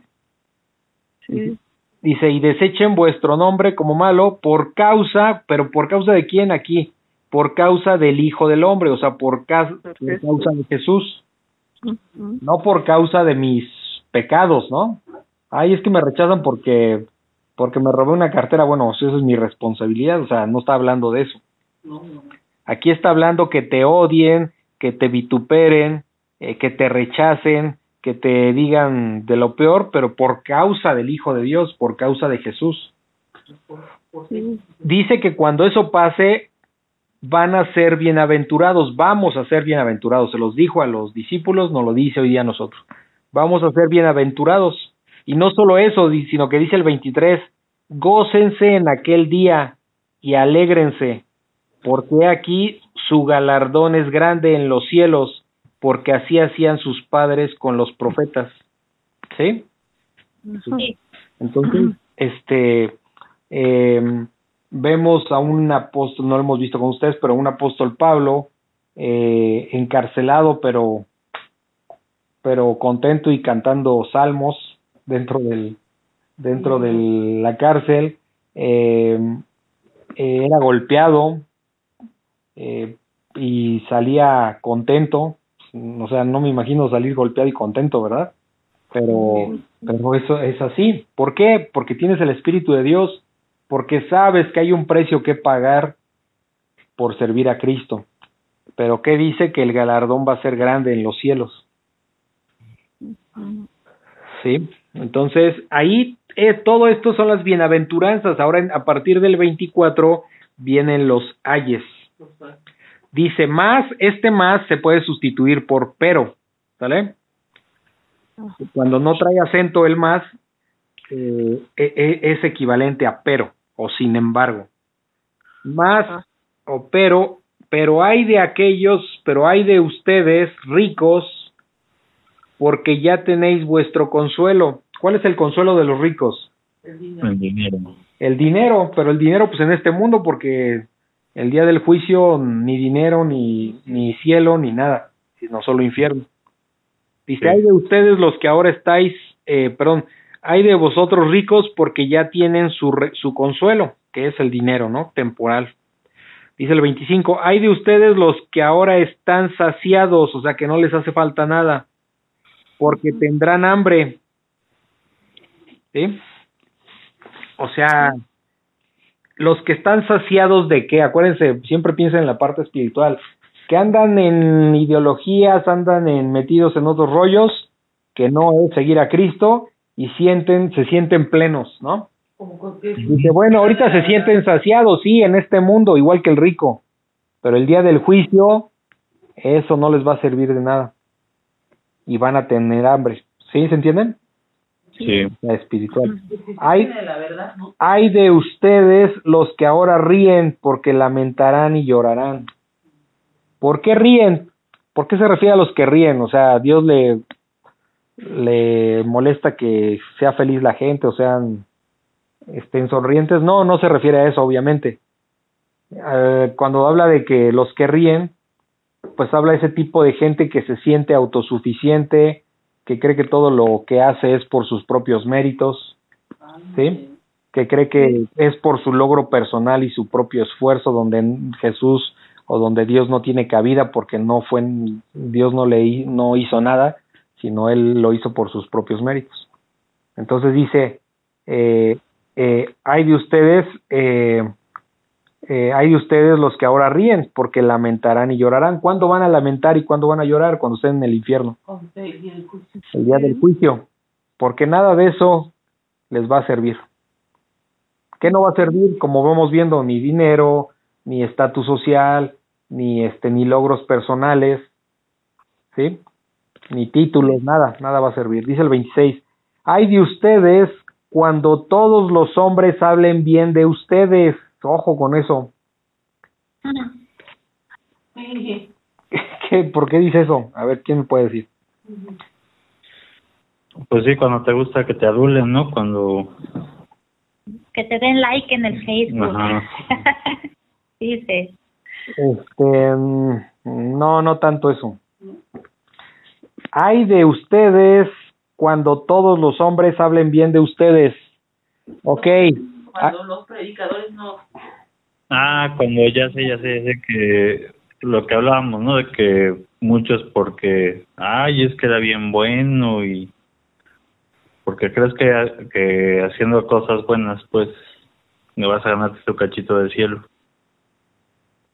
este, mm, más o menos, espérame, ahí voy. Contrario al 22, ¿no? ¿Mandé? El contrario al 22. Este, el contrario, el 22. Eh, ah, por ahí va, exactamente. Exactamente. El bienaventurado es cuando los hombres los, los odien, los aborrezcan. Y Sí, pobre, acá- y pobre, de, pobre de ustedes los cuando los hombres hablen bien de ustedes. ¿A qué se refiere? Ahí les va. Un verdad, ojo con esto, por e- y perdón que reitere, pero es importante para no perder. Les está hablando a sus discípulos, ¿ok? No es, no es un mensaje dirigido a, a todo mundo. En este caso nos está hablando a nosotros como creyentes hoy día. No, tantito. Por ejemplo, el pastor Raúl y Polo lo han dicho y en Ujú. otros lados lo han escuchado que eh, ahorita se cuida mucho lo que se dice en las iglesias para que no se vaya la gente, este, no se habla claro del evangelio, no se habla claro, por ejemplo, del tema del infierno, Ajá. para que la gente pues no se vaya, ¿no? O no se les habla directo al pecado y eso hace que pues a lo mejor hay gente que está cómoda y este y pero no es la verdad, la verdad es otra, entonces se trata más bien de ganar de este congregantes más que exponer la verdad, ¿no? No, o sea, o sea, más o menos, pero no, a ver, vamos a ver.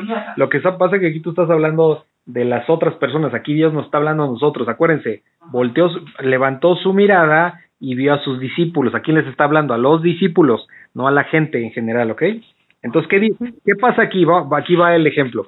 Eh, nos, nos, nosotros, como creyentes,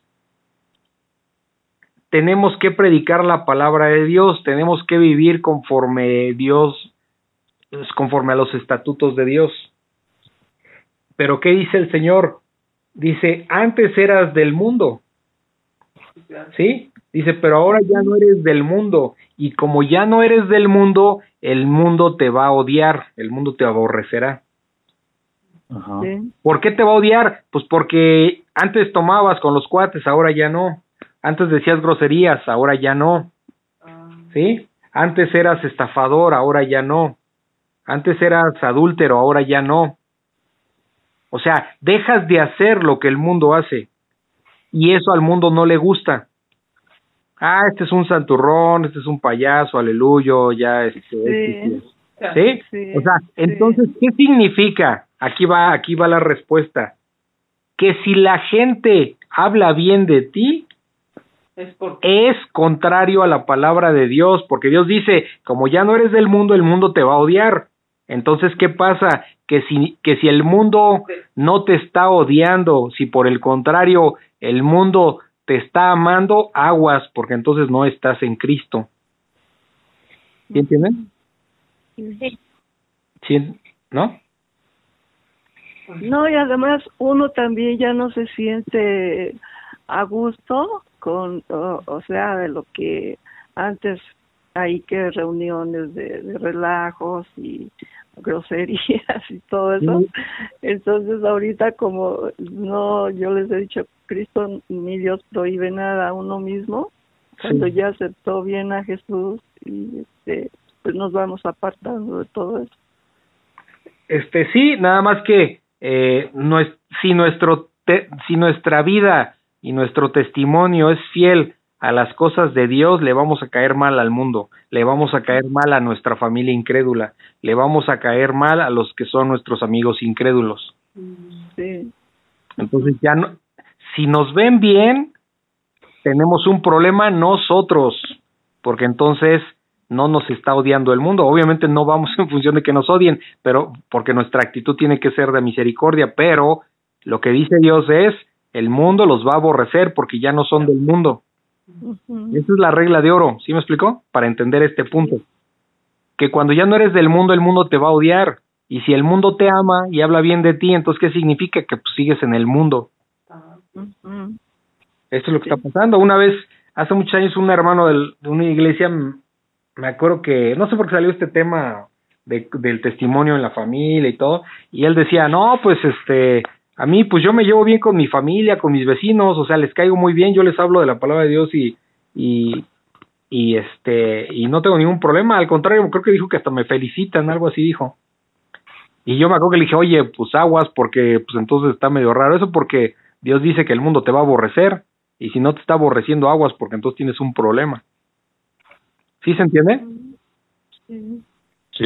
No les estás hablando el evangelio, porque el evangelio puro va a confrontar a todos y no les va a gustar. Si tú, si tú diluyes el evangelio y les hablas bonito para no quedar mal con tu familia, pues entonces les eres agradable, pero ya es un evangelio adulterado, que al final no es el evangelio de Dios. ah, ¿Sí? ¿Sí se entiende? Sí. un verdadero creyente va a ser odiado por el mundo. Acuérdense que el mundo es todo el que no es creyente. Entonces, si, si la gente, a eso se refiere el Señor Jesús, la gente, o sea, el mundo. Si el mundo te ama y te trata bien, no, pues aguas. Aguas porque, porque hay un problema serio ahí. Estás, estás en el mundo, no estás con Dios. Porque en el momento que estés con Dios, el mundo te va a odiar, te va a aborrecer, te va a rechazar, te van a vituperar, que es lo que estuvimos viendo arriba. ¿Sí se acuerdan? Entonces, por eso dice otra vez el 26, ay de ustedes cuando todos los hombres hablen bien de ustedes, porque así hacían sus padres con los falsos profetas. ¿Sí? O sea, eh, eh, están en el mundo todavía. ¿Sí se entendió? Sí. Sí. ¿Alguna duda? No. Ok, dice el versículo 27, el amor hacia los enemigos y la regla de oro. Pero a vosotros los que oís os digo, amad a vuestros enemigos, haced bien a los que os aborrecen, bendecir a los que os maldicen y orad por los que os calumnian. Al que te hiera en una mejilla, preséntale también la otra, y al que te quite la capa, ni aun la túnica le niegues. A cualquiera que te pida, dale, y al que tome lo que es tuyo, no pidas que te lo devuelva. Y como y como quieres que hagan los hombres con vosotros, así también haced vosotros con ellos. Porque si amáis a los que os aman, ¿qué mérito tenéis? Porque también los pecadores aman a los que los aman. Y si hacéis, y si hacéis bien a los que os hacen bien, ¿qué mérito tenéis? Porque también los pecadores hacen lo mismo. Y si prestáis a aquellos de quienes esperáis recibir, ¿qué mérito tenéis? Porque también los pecadores prestan a los pecadores, pero para recibir otro tanto. Amad pues a vuestros enemigos y hacer bien y, y prestad no esperando de ellos nada, y será vuestro galardón grande y seréis hijos del Altísimo, porque es benigno para con los ingratos y malos. Ser pues misericordiosos como también vos, vuestro Padre es misericordioso. ¿Cuál es la regla de oro? Ama a tu prójimo como a ti mismo. La regla de oro es el 31. Y como queréis que hagan los hombres con vosotros, o sea, así como quieres que hagan los hombres contigo, así también tú haz con ellos. ¿Sí? Dice el 27. Pero, o sea, después esto eh, viene, vimos, acabamos de terminar los ayes, ¿no? Y dice, pero ustedes los que oyen, hay una multitud ahí de discípulos, ¿sale? Incluido ahí Judas Iscariote y no sabemos quién más. Por eso dice, ustedes los que oyen, o sea, no es para el 100%, se supone que sí, pero ya vimos que, que va a haber falsos creyentes. Dice, pero ustedes los que oyen, les digo, amen a sus enemigos, hagan bien a los que los odian, a los que los aborrecen. Bendigan a los que los maldicen y oren por los que los calumnian. O sea, de, hay que dar bien. Cuando uno recibe el mal, no hay que regresar mal, hay que dar bien. Hay que pagar el mal con bien. ¿Sí? Entonces, este,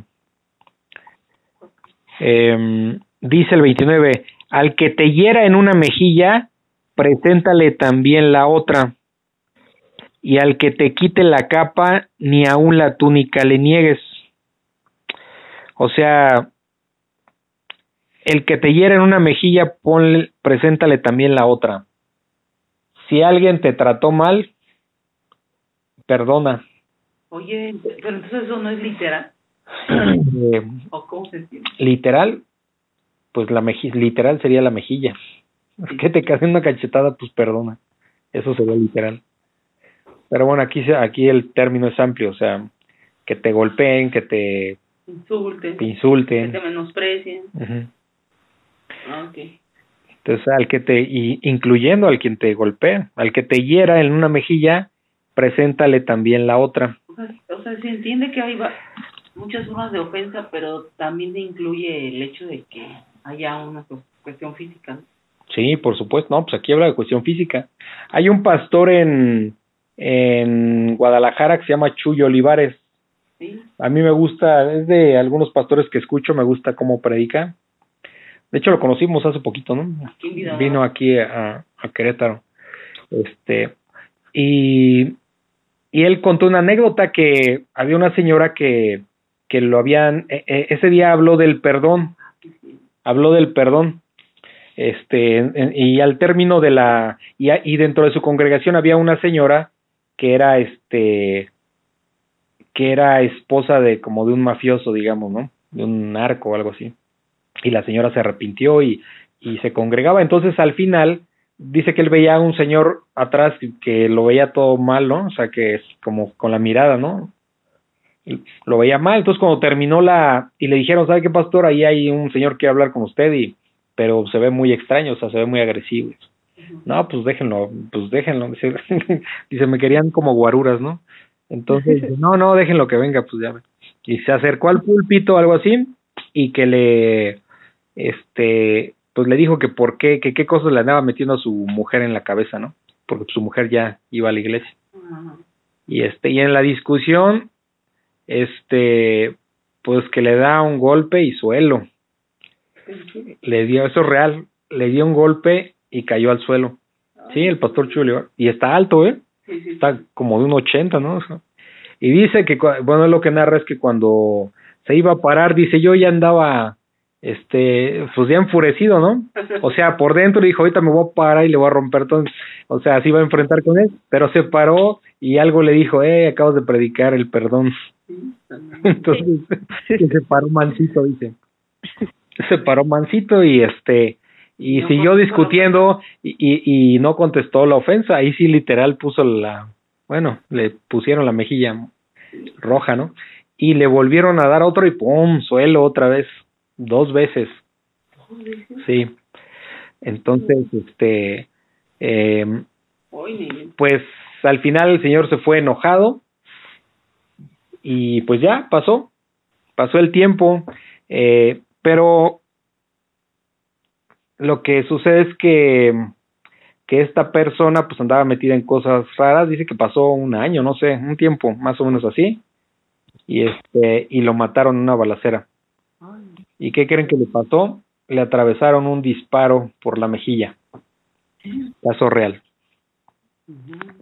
Pero aquí lo que hizo el, en este caso el pastor Chuy Olivares, pues cumplió con esto, ¿no? De, este, no contestó, eh, no contestó. Al que te hiera en una mejilla, preséntale también la otra y al que te quite la capa, si se dan cuenta, fue literal ahí. Y al que te quite la capa, ni aún la túnica le niegues, o sea, si alguien te asalta, por ejemplo, pues llévate lo que quieras, ahí está, ¿no? O sea, no vamos a pelear por lo que roben, por lo que nos roben. Dice el 30, a cualquiera que te pida, dale. Y al que tome lo que es tuyo, no pidas que te lo devuelva. ¿Se dan cuenta? Básicamente entre hermanos en Cristo no hay préstamos. No hay préstamos. No hay préstamos. o sea que no presten, ¿eh? ¿Cuál sería la lógica? Porque miren, aquí puede ser un poco confuso. Eh, no sé, un día vienen y ya sabes, ¿no? El recalentado, lo que sea, si llevan comida en un molde. No traigo molde, bueno, ahí te doy este, ¿no? Sí. No, este lo presto. Ahí está el molde. ¿Por qué? Porque yo no voy a esperar que me lo regresen. ¿Sí me explico? Ese es un verdadero creyente. No voy a esperar que me lo regresen. Igual tú lo vas, no estoy diciendo que no lo vayas a regresar. Simplemente que yo no esperaría eso, ¿ok? Ok, le di el molde con un recalentado, ya se acabó. Digo, a lo mejor eh, después tú vas a decir, ah, aquí está tu molde, ah, pues está bien, muchas gracias. ¿Sí me explico? Sí. No. Pero ¿por qué es evitar esto? Porque qué tal si se te olvida o que no me lo regreses, ¿qué va a pasar? Suena conflicto. Pues Exacto, el conflicto. Voy a empezar a molestarme, este, y nada más se anda haciendo y no me lo entrega, ¿sí se fijan? Sí, y ya cuando vaya a tu casa guarden todo. exacto. Entonces, este, para que siempre se considere. Entonces dice, este, a cualquiera que te pida, dale. Y al que tome lo que es tuyo, no pidas que te lo devuelva. Bueno, esto es para los... Aquí estrictamente al que toma lo que es tuyo. Aquí me adelanté con el tema, pero aquí es como quien te roba, ¿no? Al que toma lo que es tuyo, no pidas que te lo devuelva, ¿no? Y como quieres que hagan los hombres con ustedes, así también hagan ustedes con ellos. Esa es la regla de oro. Dice el 32, porque si amas a los que te aman, ¿qué mérito tienes? O sea, ¿qué chiste tiene amar al que sí te ama? No tiene ningún chiste, porque los pecadores también aman a sus hijos, por ejemplo. ¿Y qué chiste tiene que los amen? Ninguno. Claro. Pero un hijo de Dios va a amar al que no lo ama. Dice el 33, y si haces bien a los que te hacen bien, ¿qué mérito tienes? O sea, ¿cuál es tu reconocimiento? Dice, porque también los pecadores hacen lo mismo. ¿Sí? Sí. Le hacen bien a los que hacen bien. Aquí el punto es hacer bien al que te hace mal. Dice el 34, y si prestas a aquellos que, quiere, que quieres, que quienes, es, ay, perdón, perdón, me, me trabé, discúlpenme. Dice 34, y si prestan a aquellos de quienes esperan recibir, ¿qué mérito tienen? ¿Se dan cuenta? Es lo que les acabo de decir, ahí me adelanté, perdón. O sea, si ustedes prestan algo, los préstamos no existen entre creyentes. Eso no se trata mucho, pero aquí lo estamos viendo. Tú das sin esperar de regreso nada, ¿ok? ¿Por qué? Porque si a lo mejor te lo regresa el hermano o la hermana, pues perfecto. Pero si no te lo regresa, tampoco va a ser motivo para que te para que te molestes. ¿Sí se entiende? Sí. Sí. Sí. Y de repente prestan dinero. No lo presten pensando que va a regresar. Si, si lo prestan, es prácticamente darlo. Por, porque ya no, este, porque ya no está eh, eh, en su corazón, dan ese dinero, ok, lo necesita, perfecto, y, y ya no viene de vuelta. El hermano le regresa el dinero, pues perfecto, ¿no? Pero ya no es decisión de ustedes ni lo están esperando ustedes. ¿Sí me explicó cómo funciona esto? Sí. Sí. Sobre todo tiene también que ver con esto que les voy a explicar. Cuando uno presta, es porque alguien necesita el dinero, obviamente. Sí. Pero eso implica tener cierto, ¿cómo vamos, cómo podría explicarlo? Cierto yugo sobre ese hermano. Sí, cuando, si, yo, por ejemplo, a Arturo le presto 10 mil pesos, vamos a decir así. Yo tengo cierto yugo sobre Arturo porque él me debe dinero. ¿Sí se entiende? Ajá. Sí, Arturo tiene una deuda conmigo, vamos a decirlo así. ¿Qué implicaría eso? Como, co- ahí les digo, es, es, es una forma de decirlo. Hay un cierto yugo de él, así- de, O sea, como Este- un compromiso. pues sí, Ah, ok. y, y, y, y no tiene por qué ser, porque Arturo y yo somos iguales, somos hermanos en Cristo. Ah, ok. El único yugo que se maneja aquí es el de Dios. ¿Qué sería ese? ¿Qué sería ese? ¿Sí se dan cuenta? Por eso cuando algún hermano necesite y, y tengan la oportunidad o puedan, pues pueden dar, pero, pero no esperando nada a cambio. ¿Ok? Por eso les digo, el, el, un préstamo como tal no existe.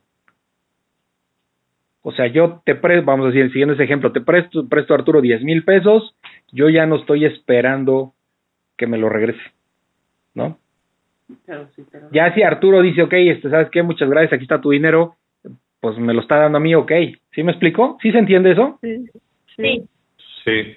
Fíjense que se los voy a contar porque es parte de esto, son de las cosas que uno no tiene que andar platicando, porque dice que, que, la, dere que la izquierda no sepa lo que hace la derecha. O sea, no, eh, cuando uno hace el bien no hay por qué estarlo eh, explicando. Entonces, este, eso no es correcto. Ahorita por cuestiones del, de aquí de, de, de lo que estamos estudiando se los voy a explicar. Hay una amiga que no es creyente, ella nos dio mucho trabajo, era nuestra mejor clienta porque trabajaba con, con, con unos senadores importantes del PRI, nos encargaba arreglos y todo, y tanto era así que nada más nos decía, te encargo tal cosa, y yo le mandaba la factura, ni me preguntaba cuánto era. Pero le cobrábamos bien, pero dentro de un margen de honestidad, ¿me explico? Entonces le damos un buen servicio, le cobramos bien y hasta ahí. Entonces ella confiaba plenamente en nosotros por años, al grado que nada más me decía, mándame la factura y ya nunca me puso un pero del dinero. Y obviamente nunca nos pasamos de listos, le cobrábamos bien, pero hasta ahí. Entonces eh, entró en una crisis Bueno, fuerte y un día platicando con ella por teléfono, pues este se tuvo que ir a una casa más pequeña, su esposo tenía depresión, tenían un restaurante, alguna vez Laura y yo fuimos a comer ahí y este quebró el restaurante, o sea, les iba muy mal, muy muy mal. Y yo le empecé a predicar la palabra y empezamos a tener como un poquito más de cercanía vía telefónica, de compartir la palabra y todo eso. Y este y no tenía ni para la renta, me acuerdo. Entonces, eh, ella no es creyente, fíjense, ella no es creyente, pero aquí no importa, era yo. Y le dije, ¿sabes qué? Pásame tu cuenta de banco. Y me dio su, eh, su cuenta de banco y le deposité, ¿no? Le deposité dinero. Ya debería yo como un mes, no sé, no tengo idea. Pero algo que yo le dije es, ¿sabes qué? Le digo, yo no quiero que te vayas a sentir eh, comprometida conmigo, yo te lo voy a dar y olvídate, yo jamás te voy a pedir el dinero, jamás. O sea, nunca estés con la mente de que, de que me debes dinero porque, porque para mí esto es, o sea, no, no te lo voy a cobrar, ¿eh?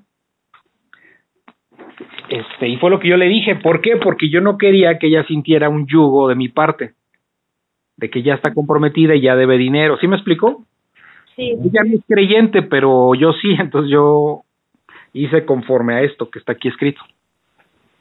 Entonces, este, eh, pues así fue. Yo soy su esposa, yo no estoy de acuerdo en eso. No es cierto.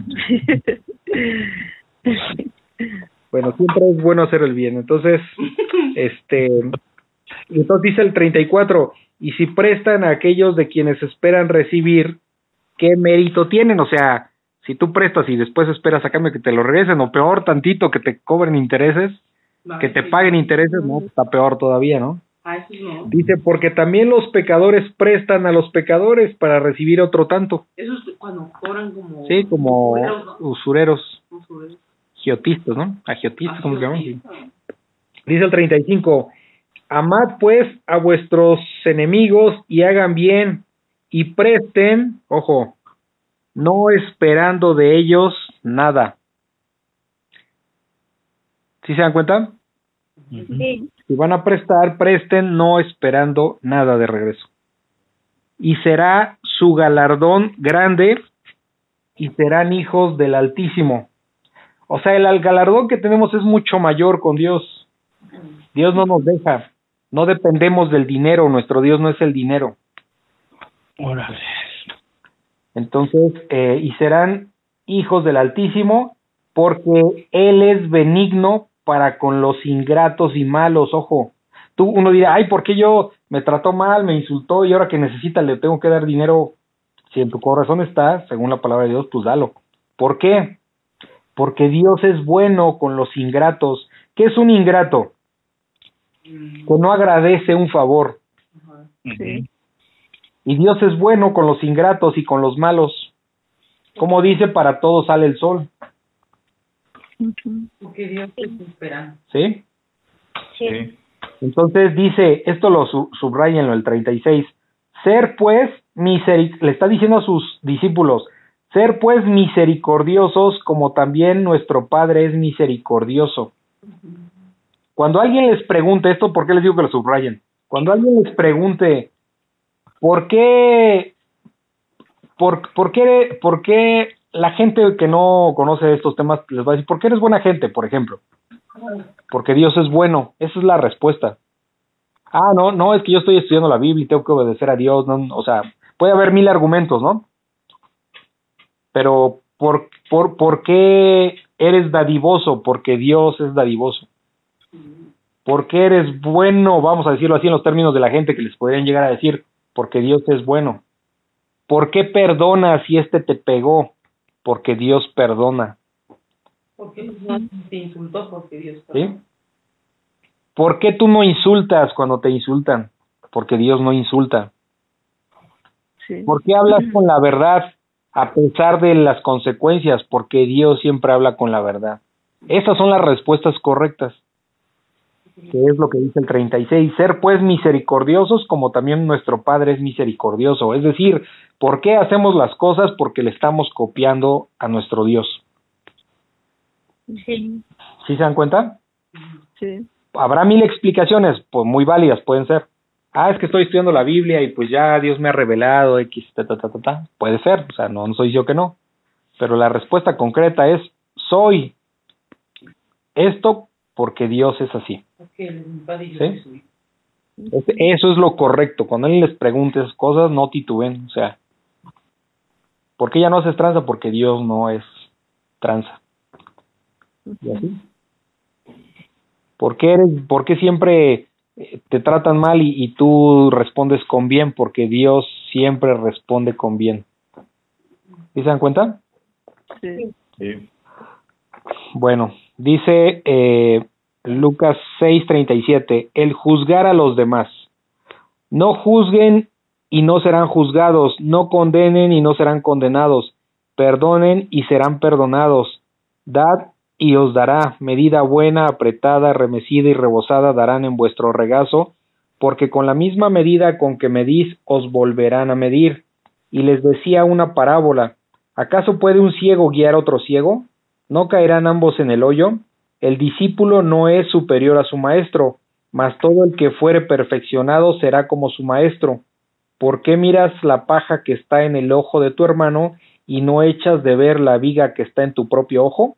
¿O cómo puedes decir a tu hermano, hermano, déjame sacar la paja que está en tu ojo, no mirando tú la viga que está en el ojo tuyo? Hipócrita, saca primero la viga de tu propio ojo y entonces verás bien para sacar la paja que está en el ojo de tu hermano. Esto de no juzgar a los demás o el juzgar a los demás, empezamos aquí en el 37 diciendo no juzguen y no serán juzgados. Para, para entender este pasaje necesitamos entender algo. Eh, no vamos a juzgar, aquí de lo que está hablando no es como eh, hacer un juicio genérico, sino el juzgar basados en, nuestro, en nuestros propios criterios, en nuestra propia justicia. ¿Sí? O sea, por ejemplo, yo, este, ¿qué, ¿qué, puedo decir? Voy a decir, voy a decir una bobería, ¿no? Soy buen marido y alguien que no es buen marido, yo lo estoy juzgando, oye, no, tú, ta, ta, ta, ta. Estoy juzgando basado en mi propia experiencia y criterio y propia justificación, ¿sí? En otras palabras sencillas, estoy juzgando bajo mi propio criterio, ¿sí? Bajo mi, bajo mi propio juicio, eso es lo que está hablando aquí. Porque hay otra forma de juzgar, y esa forma de juzgar es juzgar a través de la palabra de Dios. Por, por ejemplo, este, que yo veo que, que Arturo anda con una muchacha, mm. pues yo hablo con él, ¿no? Eso sí. ¿Por qué? Porque, ah, no, espérame, es que aquí dice no juzgues y no serás juzgado. Ah, no, entonces no juzgo porque no, no creo que a mí me vaya a juzgar. No, no es así. Aquí estamos hablando que es, oye, Arturo, la palabra de Dios dice esto, o sea, Dios condena el adulterio y tal, tal, tal. Le puedo decir muchas cosas, ¿no? Pero no es mi opinión personal ni es basado en mi propio criterio de vida. Es basado en la palabra de Dios. ¿Sí se entiende? Sí. Después verán por qué. Hay un, por ejemplo, hay un pasaje cuando pues eh, Pablo, ¿no? Quien dice en una iglesia, en una congregación eh, había, mm, este, había malas prácticas, o sea, había cosas donde sí, por eso sí, pues Pablo es Pablo. Ajá, entonces me parece que la, si no me equivoco, eh, eh, un hijo andaba con la mujer del padre, me parece, una cosa así, o sea, terrible el asunto y, Pablo lo que decía era, pues que no hay quien juzgue aquí. Entonces se refería a eso, ¿no? No, no puedes permitir el pecado dentro de una iglesia. Entonces sí había que juzgar. Por eso les digo, ah, es que Dios se contradice. No, no, no, no, no. No se contradice. Aquí eh, es el juicio correcto es cuando juzgas basado en la Biblia, ¿no? Y cuando tiene un propósito de que la persona se arrepienta y regrese al camino de Dios. Aquí lo que vamos a leer es no juzgar basado en nuestros propios criterios. Vamos a leer, dice el 37. Ahí, ahí más bien, en ese ejemplo, no, no, no juzgas, sino más bien reprendes, ¿no? Eh, sí, pero sí hay un juicio, porque mismo Pablo lo dice, que no hay quien juzgue aquí, o sea, ¿cómo juzgar? Hacer un juicio pero basado en las escrituras. Ajá. Y hay un procedimiento. Sí. Puede ser reprender, también es válido, o sea, no, no es ningún problema, es igual. Pero, pero aquí lo que quería que entendieran es que aquí de lo que se está hablando es de juzgar bajo el criterio humano. Por eso dice el 37, no juzguen y no serán juzgados. Bajo el criterio de Dios. Porque, no, no, no, aquí dice que aquí no juzguen y no serán juzgados, que no, que no juzguemos con nuestro propio criterio. ¿Por qué? Si yo digo, deja de, este, eres un mentiroso, ¿ustedes creen que no voy a mentir en algún momento? Sí. Por supuesto, porque pecamos deliberada o, o inconscientemente o sin darte cuenta, pero algo pasa, pecas, caes en el mismo error que, que, de lo que estás juzgando. Ah, Dice, lo que Dios dice aquí básicamente es, antes que quieras ver juzgar a tu hermano, primero vete a ti mismo porque estás peor que él. Es básicamente es eso. Entonces, Claro. antes de pensar, porque todos juzgamos, este, eh, somos buenos jueces, ¿no? Para eso, para tirarle a alguien. Pero lo que Dios dice, eh, eh, eh, eh, estás peor, vete a ti mismo porque tú estás peor que el otro, del que estás juzgando. Entonces, lo que va a decir aquí, dice, no juzgues y no serás juzgado. O sea, no condenes y no serás condenado. Perdona y serás perdonado.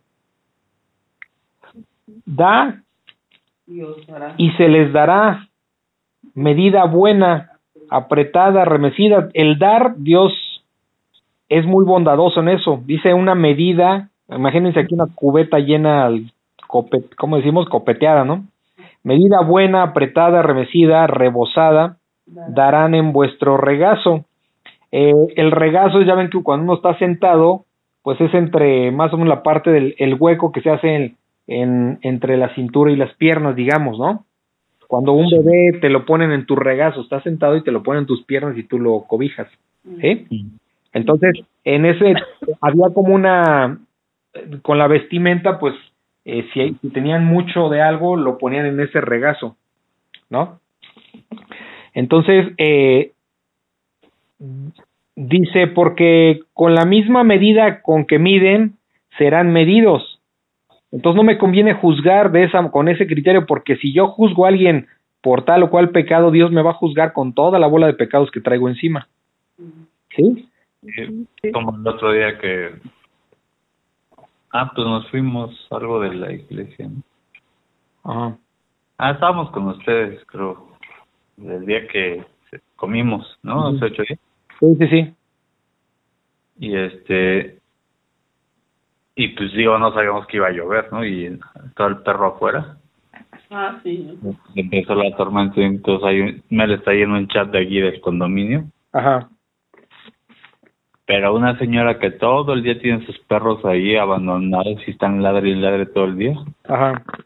empezó a escribir en el chat, digo, como ejemplo, a lo mejor bobo, ¿no? Pero así de, ay, es que qué inhumanos que dejan a ese perro ahí con la lluvia y está llorando y, y ahí vamos a echarle a la asociación casi casi de animales a nosotros, ¿no? Ajá, sí. sí. Y le, le- ¿quién lo escribió? No, es que creo que es la señora que dijo, híjole.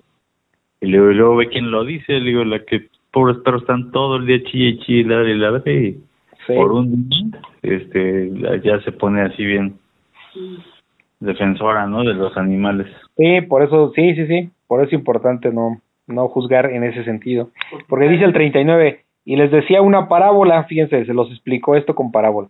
¿Acaso puede un ciego guiar a otro ciego? O sea, ¿acaso puede la señora regañarte de que dejaste tu perro cuando ella lo deja todos los días? O sea, pues no. Pues no.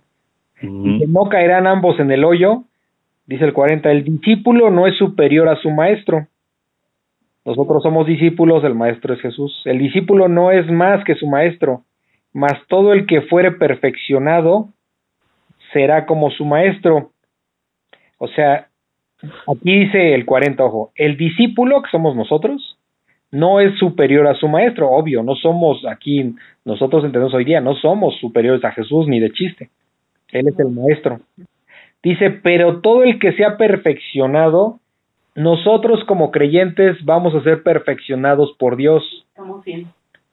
Está, hay un proceso, pero el, el que va a acabar esa obra va a ser Jesús. Él lo está haciendo. Pero, pero, pero en este mundo no vamos a terminar de ser perfeccionados hasta que Él, digamos que remate esa perfección. Entonces, dice que cuando todos seamos perfeccionados seremos como nuestro maestro. ¿En qué sentido?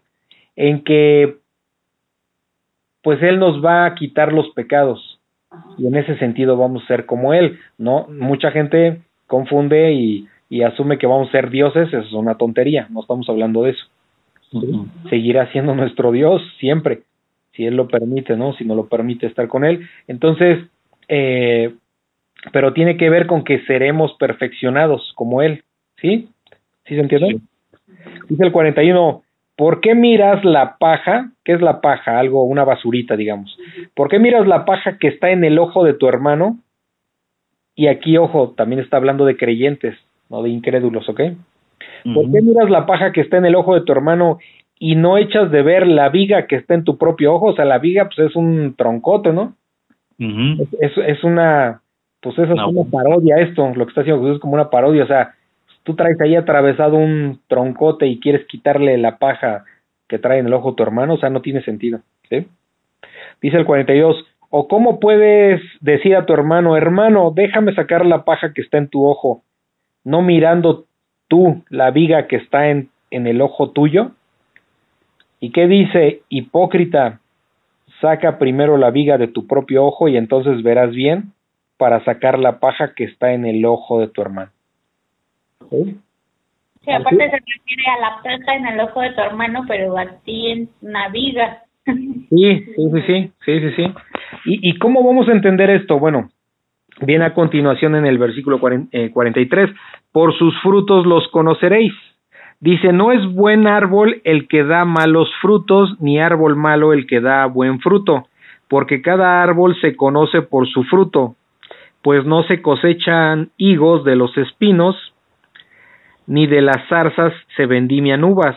El hombre bueno del buen tesoro de su corazón saca lo bueno, y el hombre malo del malo tesoro de su corazón saca lo malo, porque de la abundancia del corazón habla la boca, subrayenlo, de la abundancia del corazón habla la boca.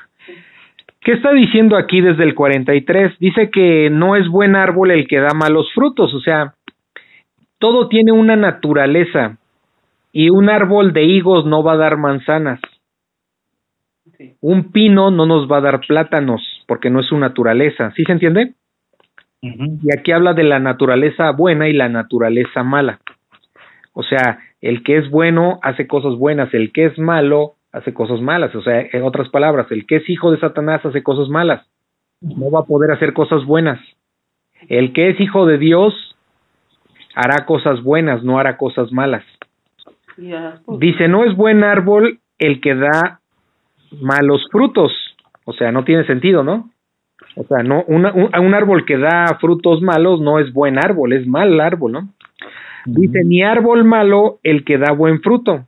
Si un árbol da buen fruto, pues es un árbol bueno, no es un árbol malo. No tenemos un árbol malo dando, malo, dando buenos frutos. ¿sí? Es contradictorio, dice el 44, porque cada árbol se conoce por su fruto. En otras palabras, cada creyente se conoce por su propio fruto. Por eso dice el título, por sus frutos los conoceréis. ¿Cómo vamos a saber que un verdadero creyente es un verdadero creyente? Porque tiene frutos. Por, por sus acciones, por su forma de comportarse, su forma de hablar, su forma de dirigirse su forma de conocer la palabra, o o sea, todo, ¿sí? Dice, porque cada árbol se conoce por su fruto, pues no se cosechan higos de los espinos, o sea, un- una higuera da higos, ¿no? No, no da espinos. Dice, ni de las zarzas se vendimian uvas, o sea, de las zarzas no, no, no salen uvas para venderse, o sea, no, no es su naturaleza, ¿no? Sí, Dice el 45, el hombre bueno, aquí viene ya, el hombre bueno del buen tesoro de su corazón saca lo bueno, y el hombre malo del mal tesoro de su corazón saca lo malo. O sea, cada ser humano Se alimenta. trae una naturaleza hoy día mala o buena. Solamente siendo hijo de Dios es como podemos tener una naturaleza buena. ¿Sí? pero cuando no- Ser benigno. Pero cuando no estás enseñado. pero cuando no estás en Cristo, por más Ah. que digas, por más que digas que eres una buena persona, llega alguien y te golpea y te vas a desquitar. Déjame volverle a marcar a mamá que se... Ah, sí. Sí, está bien, está bien, sin problema. Ya casi acabamos.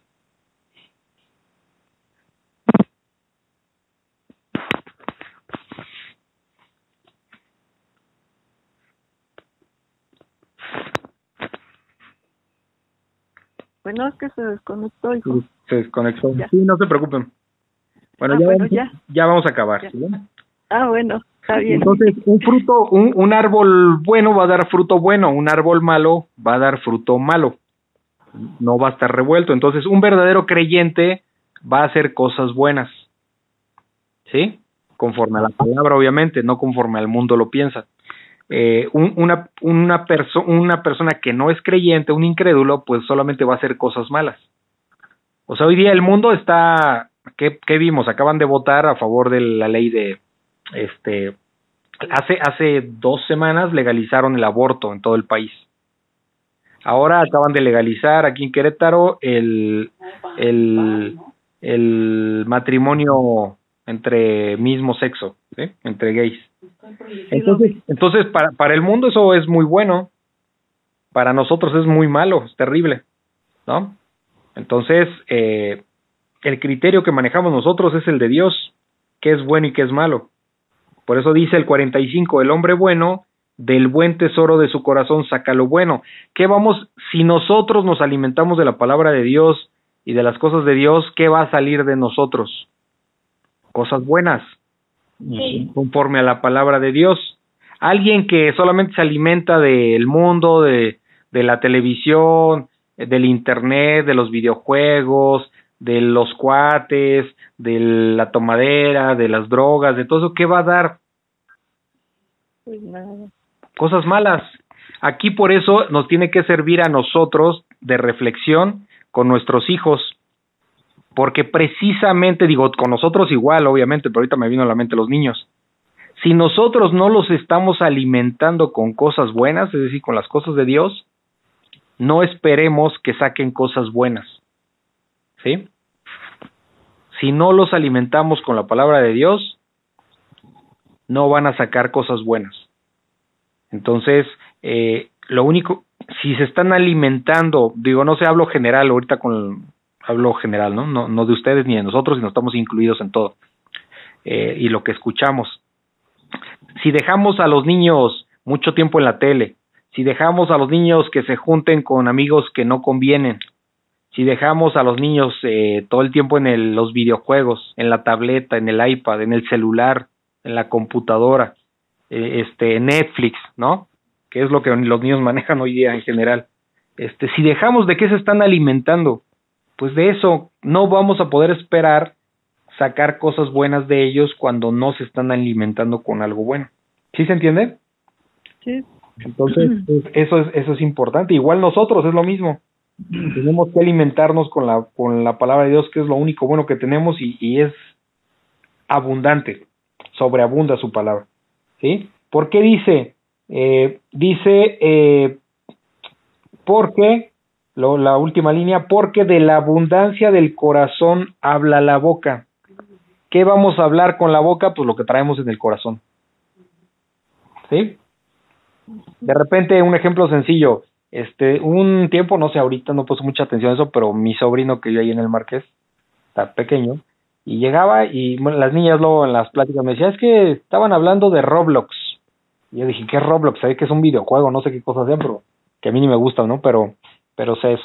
Y luego de repente me, me, volvieron a, en algún momento, ¿no? Salía el tema, lo que sea, ¿cómo te fue en la escuela? Todos los niños estaban hablando de Roblox. Y yo dije, caray, pues eso, pues ese Roblox está por todos lados con los chamaquitos porque eh, lo escuché ya por mi sobrino y luego en la escuela y luego con otros niños. Entonces, pues, ¿qué significa? ¿De qué hablan? Pues de lo que conocen. ¿Sí? No estoy diciendo que sea malo ver una película en Netflix o que de repente te sientes a unos videojuegos o este o algo así, o sea, no estoy diciendo que esté mal, pero de qué estamos alimentando a nuestros hijos y de qué nos estamos alimentando nosotros, ¿no? Eso es lo que uno tiene que analizar porque, como por eso les dije desde hace rato, subrayen, de la abundancia del corazón habla la boca, ¿ok? Ok. Y por último, los dos cimientos. ¿Por qué me llamáis Señor, Señor y no hacéis lo que yo digo? Todo aquel que viene a mí y oye mi palabra y las hace, os indicaré a quién, a quién es semejante. Semejante es al hombre que al edificar una casa cavó y hondó y puso el fundamento sobre la roca. Cuando vino una inundación el río dio con ímpetu contra aquella casa, pero no la pudo mover porque estaba fundada sobre la roca. Mas el que oyó y no hizo, semejante es al hombre que edificó en casa sobre tierra, sin fundamento, contra la cual el río por dio con ímpetu y luego cayó y fue grande la ruina de aquella casa. Aquí lo que estamos, dice que hay dos cimientos. Eh, vamos a imaginarnos una casa, ¿no? Creo que es la palabra más este, común que pueden utilizar cuando hablamos de los cimientos, ¿no? que es la base sobre la cual se va a construir la casa. Los cimientos es una parte de roca poderosa porque va a cargar mucho peso que va a ser la casa. Entonces no es lo mismo construir en algo muy duro como una roca que, que en la arena, porque en la are- y, y de hecho los cimientos se entierran, ¿no? Se entierran para que para que la casa tenga fuerza. De hecho, entre entre más alto es un edificio, por ejemplo, más profunda es la este los más profundos son los cimientos. Entonces, esa es una regla. Entonces dice aquí, ¿por qué me llamáis Señor, Señor y no hacen lo que yo les digo? ¿Sí? Eh, Sí. Aquí es como decir el Señor, son unos hipócritas, porque dicen Señor, Señor, o sea, como si el Señor fuera nuestro Dios, pero la verdad es que no, porque dice, no hacen lo que yo digo. ¿Por qué me dicen Señor, Señor y no hacen lo que yo les digo? ¿Sí? Es una recriminación. Dice el 47, todo aquel, aquí, aquí va, aquí nos divide dos partes, el que obedece y el que no. Vamos primero con el que obedece. Eh, ahorita vamos con el que obedece y a partir del versículo 49 el que no obedece. Dice, dice el 47, todo aquel que viene a mí, fíjense el orden, viene a mí, dice Jesús, y oye mis palabras y las hace, es decir, todos llegamos a Dios, nosotros ahorita estamos escuchando sus palabras y tenemos que hacer en la práctica esas palabras. Por dice, todo el que viene a mí y oye mis palabras y las hace, les indicaré a quién es semejante. Estos que, que, que, vienen, escuchan y hacen, que son verdaderos creyentes, les voy a decir a quiénes son semejantes. Aquí les va. Dice el 48, semejante es al hombre que al edificar una casa, o sea, al construir una casa, cavó y hondó, o sea, cavó hondo y puso el fundamento sobre la roca. ¿Quién es la roca?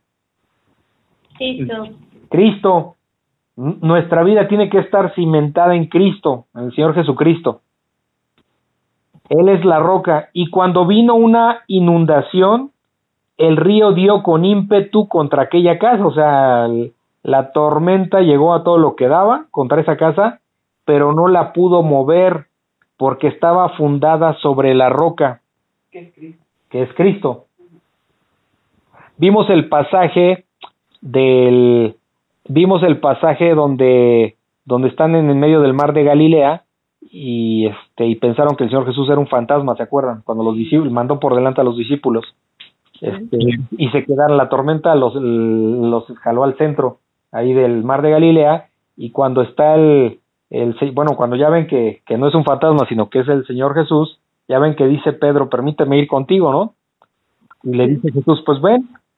Entonces, en, este Pedro pisa sobre el agua y sí camina unos pasos, ¿no? Pero, lo pero, lo de... pero en cuanto viene la tormenta, que es precisamente, o sea, cuando él estaba viendo a Jesús, escuchó a Jesús y lo obedeció y lo veía, pudo caminar. pudo caminar sobre el agua. Pero cuando empezó la tormenta fuerte, dejó de ver a Jesús y se concentró y se distrajo con la tormenta y es cuando, ¡pum!, vas para abajo. ¿Sí? Pero las tormentas son los problemas. O sea, las tormentas son los problemas y aquí igual, lo, la lluvia fuerte y todo esto son los problemas. Si, si, si, no es, si estamos bien cimentados en la palabra de Dios y en obediencia a Dios, los problemas no nos van a hacer nada. No quiero decir que no le vamos a padecer, sí, pero, pero vamos, nos vamos a mantener firmes con Dios. Caso contrario, si no estamos firmes en su palabra, nos va a debilitar y vamos a caer fácilmente, que es lo que dice el 49, dice pero o más, acuérdense, es un pero, pero el que oyó y no hizo, aquí está el otro tipo de persona, el que oye y no hace. El que oyó y no hizo, semejante es al hombre que edificó su casa sobre la tierra, o sea, por encimita, sí. sin fundamento, contra la cual el río dio con ímpetu y luego cayó, y fue grande la ruina de aquella casa. Entonces, en todo, si se dan cuenta en todo este, eh, en todo este capítulo 6 de Lucas, estamos viendo claramente el contraste de lo que sucede con un verdadero creyente y los que no son creyentes. Sí. O que dicen que son creyentes pero no son creyentes, ¿vale? Ajá. ¿Sí? ¿Tienen alguna duda?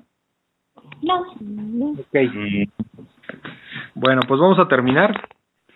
Eh, Padre Santo, Señor, gracias, gracias te damos porque a pesar de que fue un tiempo largo, eh, estamos aquí eh, con entendimiento, Señor, de que las cosas que tú eh, nos enseñas son muy claras. Eh, hay una forma de cómo ser hijo tuyo. Somos, seremos bienaventurados si entendemos tu palabra y la aplicamos, o podemos ser incrédulos, podemos ser hipócritas si nada más estamos escuchando tu palabra pero no la hacemos. Perdona nuestros pecados, Señor, todos los días pecamos, pero queremos agradecerte por tu misericordia y porque nos tienes aquí entendiendo lo que antes no entendíamos, Señor, tu palabra y agradeciendo que, que tú seas el ejemplo al que nosotros tenemos que seguir. Sabemos que, que toda esa buena obra tú terminarás de perfeccionarla cuando, cuando tú nos llames y gracias te damos por ello. Tú seguirás siendo nuestro Dios si así no lo permite, Señor. Gracias, te alabamos y te bendecimos en el nombre de ti, Hijo Jesús. Amén. Amén. Amén.